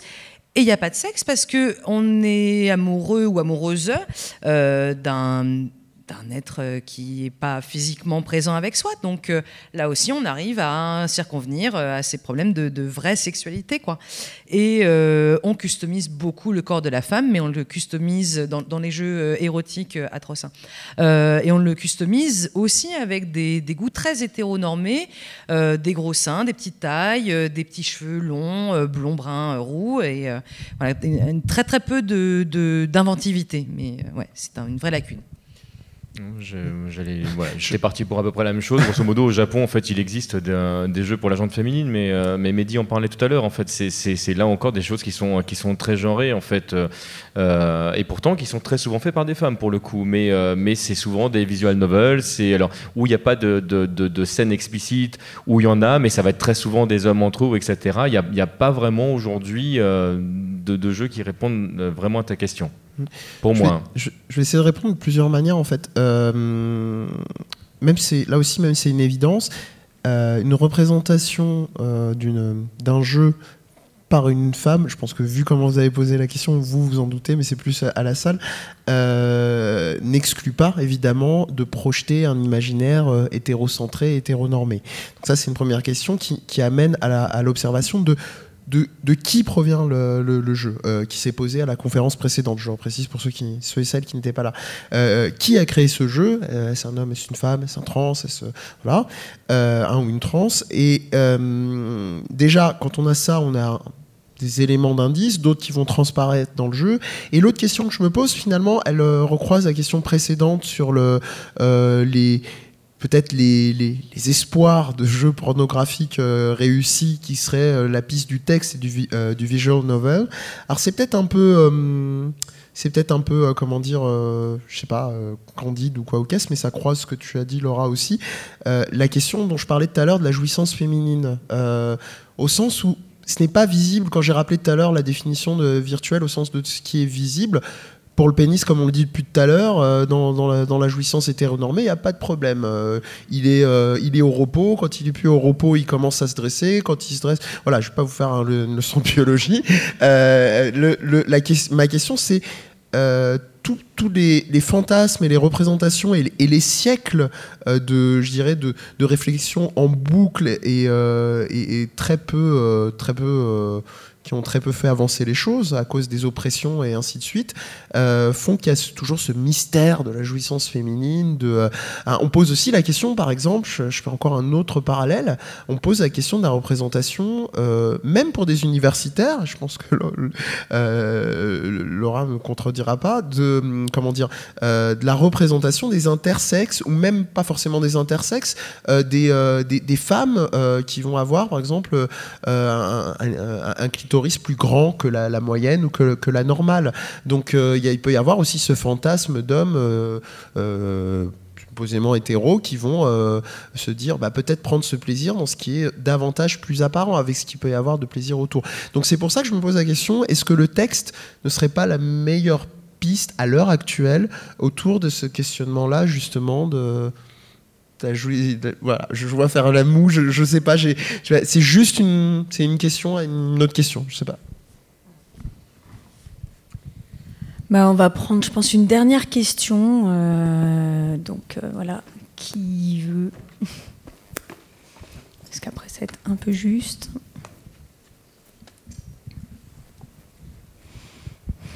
Bonjour. Alors, euh, moi, je voulais repartir sur tout ce qui est viol quelque chose. Non, il marche, mais rapprochez-le bien en fait. Excusez-moi, excusez-moi. Et au final, euh, reparler de. C'est quand même quelque chose qui est très ancré dans la culture du viol, et c'est quelque chose que vous n'avez pas beaucoup parlé. Et euh, du coup, je voulais euh, me poser la question sur, même si on ne pourra pas empêcher les gens de faire des jeux vidéo avec un replay, quand même leur faire rappeler que c'est un crime et que de toute manière, personne, enfin aucune femme n'aura jamais de plaisir à se faire violer en fait. Mm. Et du coup, je trouve que c'est dommage qu'il n'y ait pas ce, rappel en fait à chaque fois et que c'est toujours pris comme quelque chose euh, presque normal en fait. Vous parliez euh, du jeu où euh, où il y a un homme qui suit une femme dans le métro, mais il faut se rappeler aussi que c'est quand même quelque chose qui arrive quasiment tous les jours. Et du coup, du coup, peut-être partir dans la pornographie qui rappellerait une sorte de, respect en fait envers la gente féminine. Déjà qu'il y a assez peu de, jeux vidéo qui, qui visent en fait la, la féminine parce que nous aussi on peut prendre du plaisir à, faire l'amour. On en prend tous d'ailleurs. Du coup voilà, je voulais savoir ce que vous en pensiez. Alors il y, a un vrai problème certainement d'éthique, euh, effectivement, au niveau du concepteur. Mais encore une fois, la question, c'est qui écrit ces jeux et qui veut montrer ce genre de fantasme-là? Euh, certainement des gens qui ont ce fantasme, hein, tout simplement. Déjà, à minima, ça peut être mon, mon, début de réponse. Euh, le souci, c'est que je ne vois pas quel organisme pourrait imposer ce genre de, de choses qui tombent tellement sous le sens que ça devrait être évident et qu'il ne devrait pas y avoir de simulation de viol très concrètement, hein, mais qu'il y en a tout de même. il faut quand même rappeler que Rayplay a été banni partout. Donc heureusement, ce jeu n'est trouvable que sous le manteau et téléchargeable euh, par des moyens un peu, euh, un peu biaisés. Facile hein, sur ce, hein, puisque, enfin, je veux dire, moi je l'ai trouvé en, trois recherches sur, sur Google, quoi. Euh, mais heureusement, les pays sont là pour rappeler ce que les concepteurs de jeux ne font effectivement pas vraiment. Et Mehdi. Bah, on peut évidemment rajouter quelques quelques maille qui empêche que euh, ce type de jeu-là, de, on va dire, de sortir peut-être euh, officiellement. Après, même si c'est une évidence dont on devait avoir conscience, euh, l'internet faisant, si je peux faire cette expression-là, bah, à l'heure actuelle, c'est impossible. avec un minimum d'abnégation, de, partage de dossiers, ça peut se trouver entre initiés. Mais il y avait une interrogation y a, par rapport à ce que vous avez dit de mettre une espèce d'avertissement. Il y avait une interrogation d'un article, malheureusement, j'ai j'ai pas lu, c'est un peu le côté fumiste, mais la question peut-être va un peu nous aider, euh, qui était euh, un jeu doit-il, euh, je crois que c'était un article de, de Libération, euh, voilà, euh, oui, oui, c'est ça. Euh, voilà, la notion de trigger warning qui déjà est assez intéressante. très rapidement, pour ceux qui ne sont pas familiers avec ça, l'idée du trigger, trigger warning, donc c'est l'idée de mettre des balises lorsque vous allez mentionner un texte, soit sur Twitter ou ailleurs, qui, qui, qui, met, mettons, un hashtag, par exemple, viol, pour que la sensibilité de, de, des personnes qui ne souhaitent pas lire ce contenu-là ne soit pas, soit pas ébranlée plus que nécessaire euh, pour revenir à la question, donc l'article c'était euh, un jeu doit-il doit-il dire ou doit-il annoncer euh, sa, violence? Donc là, je me, pose la question, j'ai des interrogations croisées avec vous sur la question de ce type de jeu-là. Le, seul souci, au-delà de la provenance évidemment, c'est que je pense qu'il y a une impunité. Alors je vais essayer de dire ça en, deux, temps. Il y a une impunité, premièrement, parce qu'il ne faut pas se leurrer, si ça existe encore, c'est aussi parce que ça rapporte du pognon. Ça rapporte beaucoup de pognon, et même si c'est mineur par rapport, mettons, à l'industrie, on était sur les jeux, entre autres japonais, euh, euh, pornographique japonais, ça reste une industrie très conséquente. Je parlais du comiquette tout à l'heure, on parle quand même de plusieurs, je crois, centaines de millions d'yens qui doivent bien faire plusieurs euh, millions d'euros ou quelques, quelques millions d'euros. Il y a ça d'une part. Et la deuxième truc, ce qui me choque le plus dans ces. Il y a deux jeux emblématiques. Il y a Replay, que beaucoup de gens connaissent, qu'il est assez. Euh, contemporain, enfin proche de nous, euh, c'est le titre même en fait, euh, c'est la dimension de, play, de jeu. quelque part, on peut pas mettre un curseur, mais j'aurais presque été moins choqué, vu qu'on parlait de trigger warning, si le jeu s'était appelé Rape Simulator. Quelque part, il y aurait eu quelque chose de vraiment brut de décoffrage, avec ce qu'il y a d'horrible dans, ce que ça peut représenter pour certains et certaines, mais au moins il ne serait pas caché là-dessus. Mais là, il y a quelque chose du jeu, de, même qu'il y a une impunité euh, dans toutes les violences faites euh, aux, femmes et à des pourcentages bien, bien moindres euh, aux hommes. On peut les retrouver aussi à pourcentage presque équivalent pour les personnes trans, par contre, malheureusement.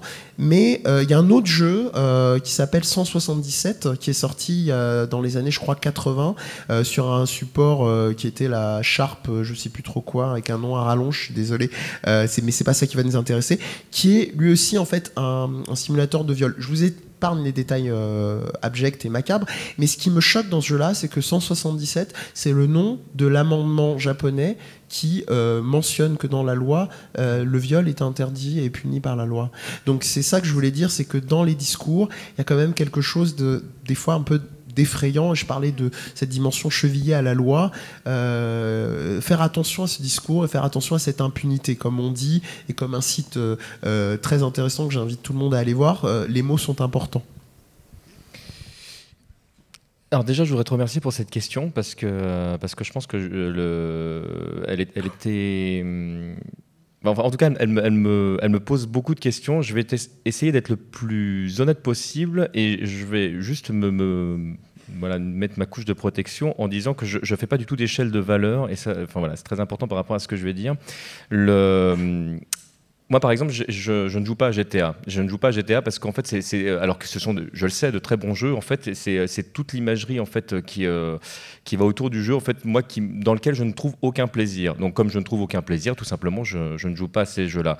Et je fais partie des, euh, des personnes qui sont pas un super fan de la censure en général, parce que je pense que la censure, c'est le meilleur moyen en fait de cacher quelque chose qui va continuer à se diffuser euh, sous, sous d'autres médias. Et je fais un deuxième parallèle qui est que il y a certaines personnes dans, dans, leur vie de couple qui vont euh, avoir euh, certains fantasmes.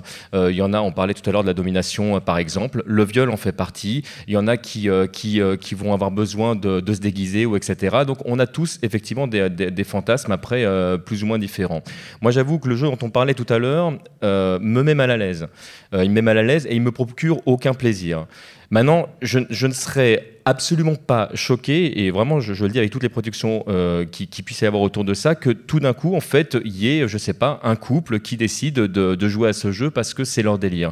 Tu posais la question tout à l'heure de savoir est-ce qu'il faudrait pas euh, euh, prévenir les, les utilisateurs? En fait, ce que je pense, et ça, c'est pour moi un gros problème de la censure, c'est que on va finir par taire certains sujets, euh, on va en parler de manière euh, détournée, ou alors tout d'un coup, on parlait tout à l'heure de France 2, où on va faire un, grand truc parce qu'effectivement, ces vendeurs, on va dire, oui, vous vous rendez compte à l'école, tout ce qui se passe, etc. Je pense que si on avait plus de communication entre nous, je pense que si on avait plus de choses comme ce qu'on est en train de faire ce soir, par exemple, mais vraiment de, manière, euh, de manière sociale, de manière générale, je pense que ça permettrait de faire grandir les gens en général. Le viol, dans tous les cas de figure, c'est pas drôle. Le, viol, dans tous les cas de figure, hein, c'est voilà, c'est une horreur. C'est un crime, exactement. Le, Maintenant, effectivement, si à un moment donné, un couple dans une chambre décide de jouer à ce jeu de manière consentie, parce que ça fait partie euh, du délire local, c'est une histoire en fait qui va se passer entre ça. Et qu'un jeu, à un moment donné, euh, euh, se propose de, de, jouer sur ce sujet-là, je, je, me vois, je ne sais pas comment je pourrais me placer moi pour dire que, euh, que c'est une mauvaise chose ou pas. Et, euh, ce que je veux exprimer, c'est que euh, il, serait effectivement très important qu'on parle beaucoup plus effectivement de la violence qui est, faite aux femmes en général, que effectivement dans la vie réelle, c'est pas un jeu ou etc. Après, euh, qu'on décide de, faire un jeu euh, autour de ce sujet-là, et je parle pas du jeu dont on parlait tout à l'heure que je trouve pour ma part en fait très mal fait. Ça c'est un autre un autre débat. Si j'aime autant qu'il y a euh, des jeux violents ou etc. Moi c'est des jeux auxquels je ne jouerai pas parce que c'est pas mon délire. Mais dès lors qu'on est dans une société saine ou une société qui est capable de se regarder, une société justement qui ne commet pas ces crimes dans la réalité, là, après, c'est un, un autre délire. Il y a une question intellectuelle là-dedans. C'est qu'est-ce, que, qu'est-ce qui fait que tu trouves du plaisir euh, là-dedans? Donc, je n'encourage évidemment pas du tout ces pratiques. Je me pose la question, en fait, de, savoir, en fait, dans, quelle mesure, tu parlais tout à l'heure justement de, de ça, c'est non, etc. Le, dès lors qu'en fait, on est dans une réflexion, par exemple, je suis en train de chercher le nom de ce film que j'ai totalement oublié euh, avec. Euh, Monica Bellucci, justement, ah, autour, du viol. Irréversible. Voilà, j'ai décidé de ne pas voir ce film parce que c'est un sujet qui me met mal à l'aise. Je suis peut-être passé à côté d'un super film, c'est tout à fait possible, mais c'est un film en fait qui me mettait mal à l'aise et j'avais pas du tout envie en fait de voir ces images-là. C'était mon choix, mais je vais pas en tant que critique aller dire oui c'est inadmissible, jamais on aurait dû filmer ça parce que certainement que ce film soulève des questions, certainement en fait qu'on va s'interroger sur le sujet. C'est plus cet aspect-là qui m'intéresse. Euh, après, euh, les, nuances apportées sont quand même fondamentales euh, quand tu décides dans un couple ou plus euh, consenti, un jeu consenti. Ça, c'est vraiment le, le, je dirais le, le, le mot ça. Que sur le sujet. Bien sûr, bien sûr. Euh, déjà consenti d'une euh, d'une part. Le jeu joue sur l'ambiguïté du play au sens vraiment au terme l'anglicisme de la liberté, mais plus dans l'impunité. Et je vais rajouter et terminer là-dessus. J'ai oublié de le faire que dans le jeu, les issues du jeu sont l'issue et même le déclencheur pour replay sont, sont abjects. Euh, également. C'est ça le problème. C'est même au-delà de la représentation. C'est je reviens vraiment sur la question de l'impunité. 177, le final. Euh, je vais essayer de, rentrer le moins dans les détails possible. Il me semble parce que le jeu, je n'ai pas eu l'occasion de voir pour euh, la question émulée et ainsi de suite.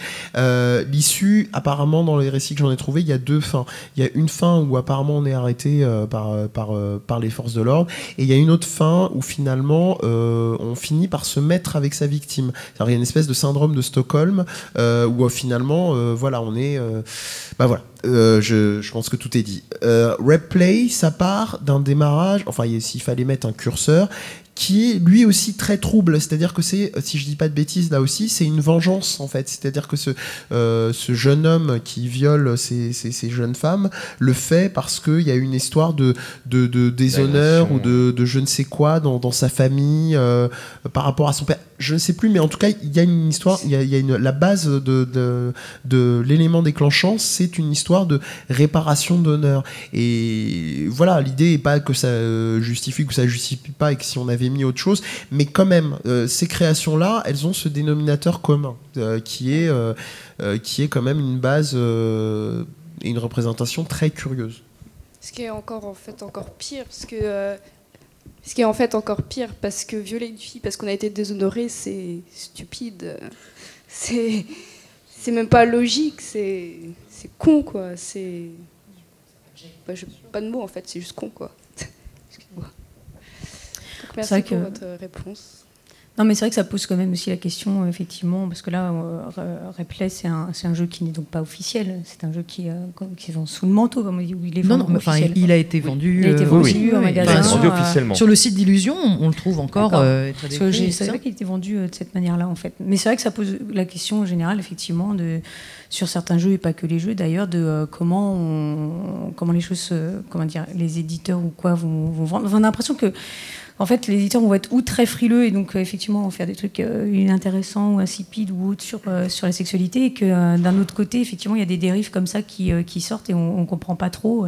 quelque part, il faudrait presque qu'il y, ait un suivi, ou je sais parce que tu disais par exemple, euh, pour ce genre de jeu, effectivement, on pourrait quand même y jouer euh, dans certaines conditions, etc., et de ne pas interdire, ça, ce que je peux comprendre. ce, que je, voulais exprimer par rapport à ça, c'est qu'il euh, il me semblerait essentiel que quand il y ait ce genre de, de, jeux qui sortent, ou, mhm. ou, ou, comme, comme une œuvre au cinéma ou un livre, etc., qu'il y ait une véritable réflexion qui se fasse autour de ça, que justement, le, le on, ce qu'on est en train de faire ce soir, en fait, soit, soit fait à plus grande échelle, que, en fait, c'est pas anodin, en fait, un jeu comme ça. Le, je suis pas pour l'interdiction dans, le sens.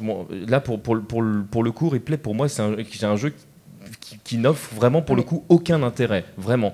Mais euh, le, on, parlait de, de, de, cet aspect-là en général. Ce qui serait intéressant, c'est que ça, justement, ça soulève les problèmes qui sont mhm. rencontrés dans notre société en général.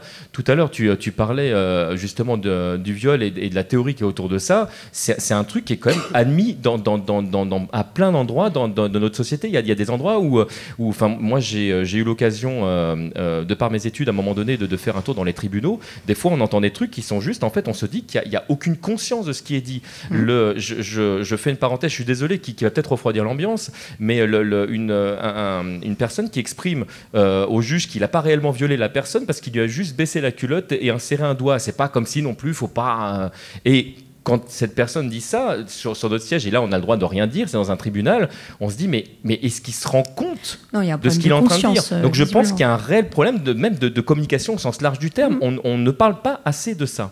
Parce que c'est légitimé et banalisé également. Et c'est pas normal. C'est surtout ça. Ce que je voulais dire, c'est que, par rapport à ça, justement, si ce genre de jeu devait exister, et pas comme euh, Replay, mais d'autres jeux qui seraient peut-être dans des conditions différentes, etc., pour moi, l'idéal, mais ça serait pas forcément possible, c'est d'avoir une discussion justement avec, euh, au même moment de la vente ou n'importe quoi, c'est ça que je veux dire, de pouvoir euh, aller un peu plus loin, de savoir ce qu'on veut en faire, pourquoi on, prend ce jeu et quelle on est, voilà, l'utilisation et la raison. Quoi. Mais bon, là, on n'en est pas encore là, mais euh, enfin bon. Oui, là, ouais, il est temps d'arrêter, effectivement. C'était très intéressant. Je vais. je vais ben, on va voilà, remercier. Merci. Donc, Laura Goudet. Mehdi euh, de Babi Zurgani. Merci Mehdi. Euh, Pierre Corbinet, je ne vais pas écorcher ton, nom. Merci. TMDJC. Le public, merci pour vos questions. Voilà, voilà, moi c'est euh, FQPEH, j'étais ravie d'être là ce soir et je voudrais juste vite faire remercier aussi Emma Morel qui n'est pas là et qui, selon moi, voilà, devrait être là. Merci à tous. ハハハハ!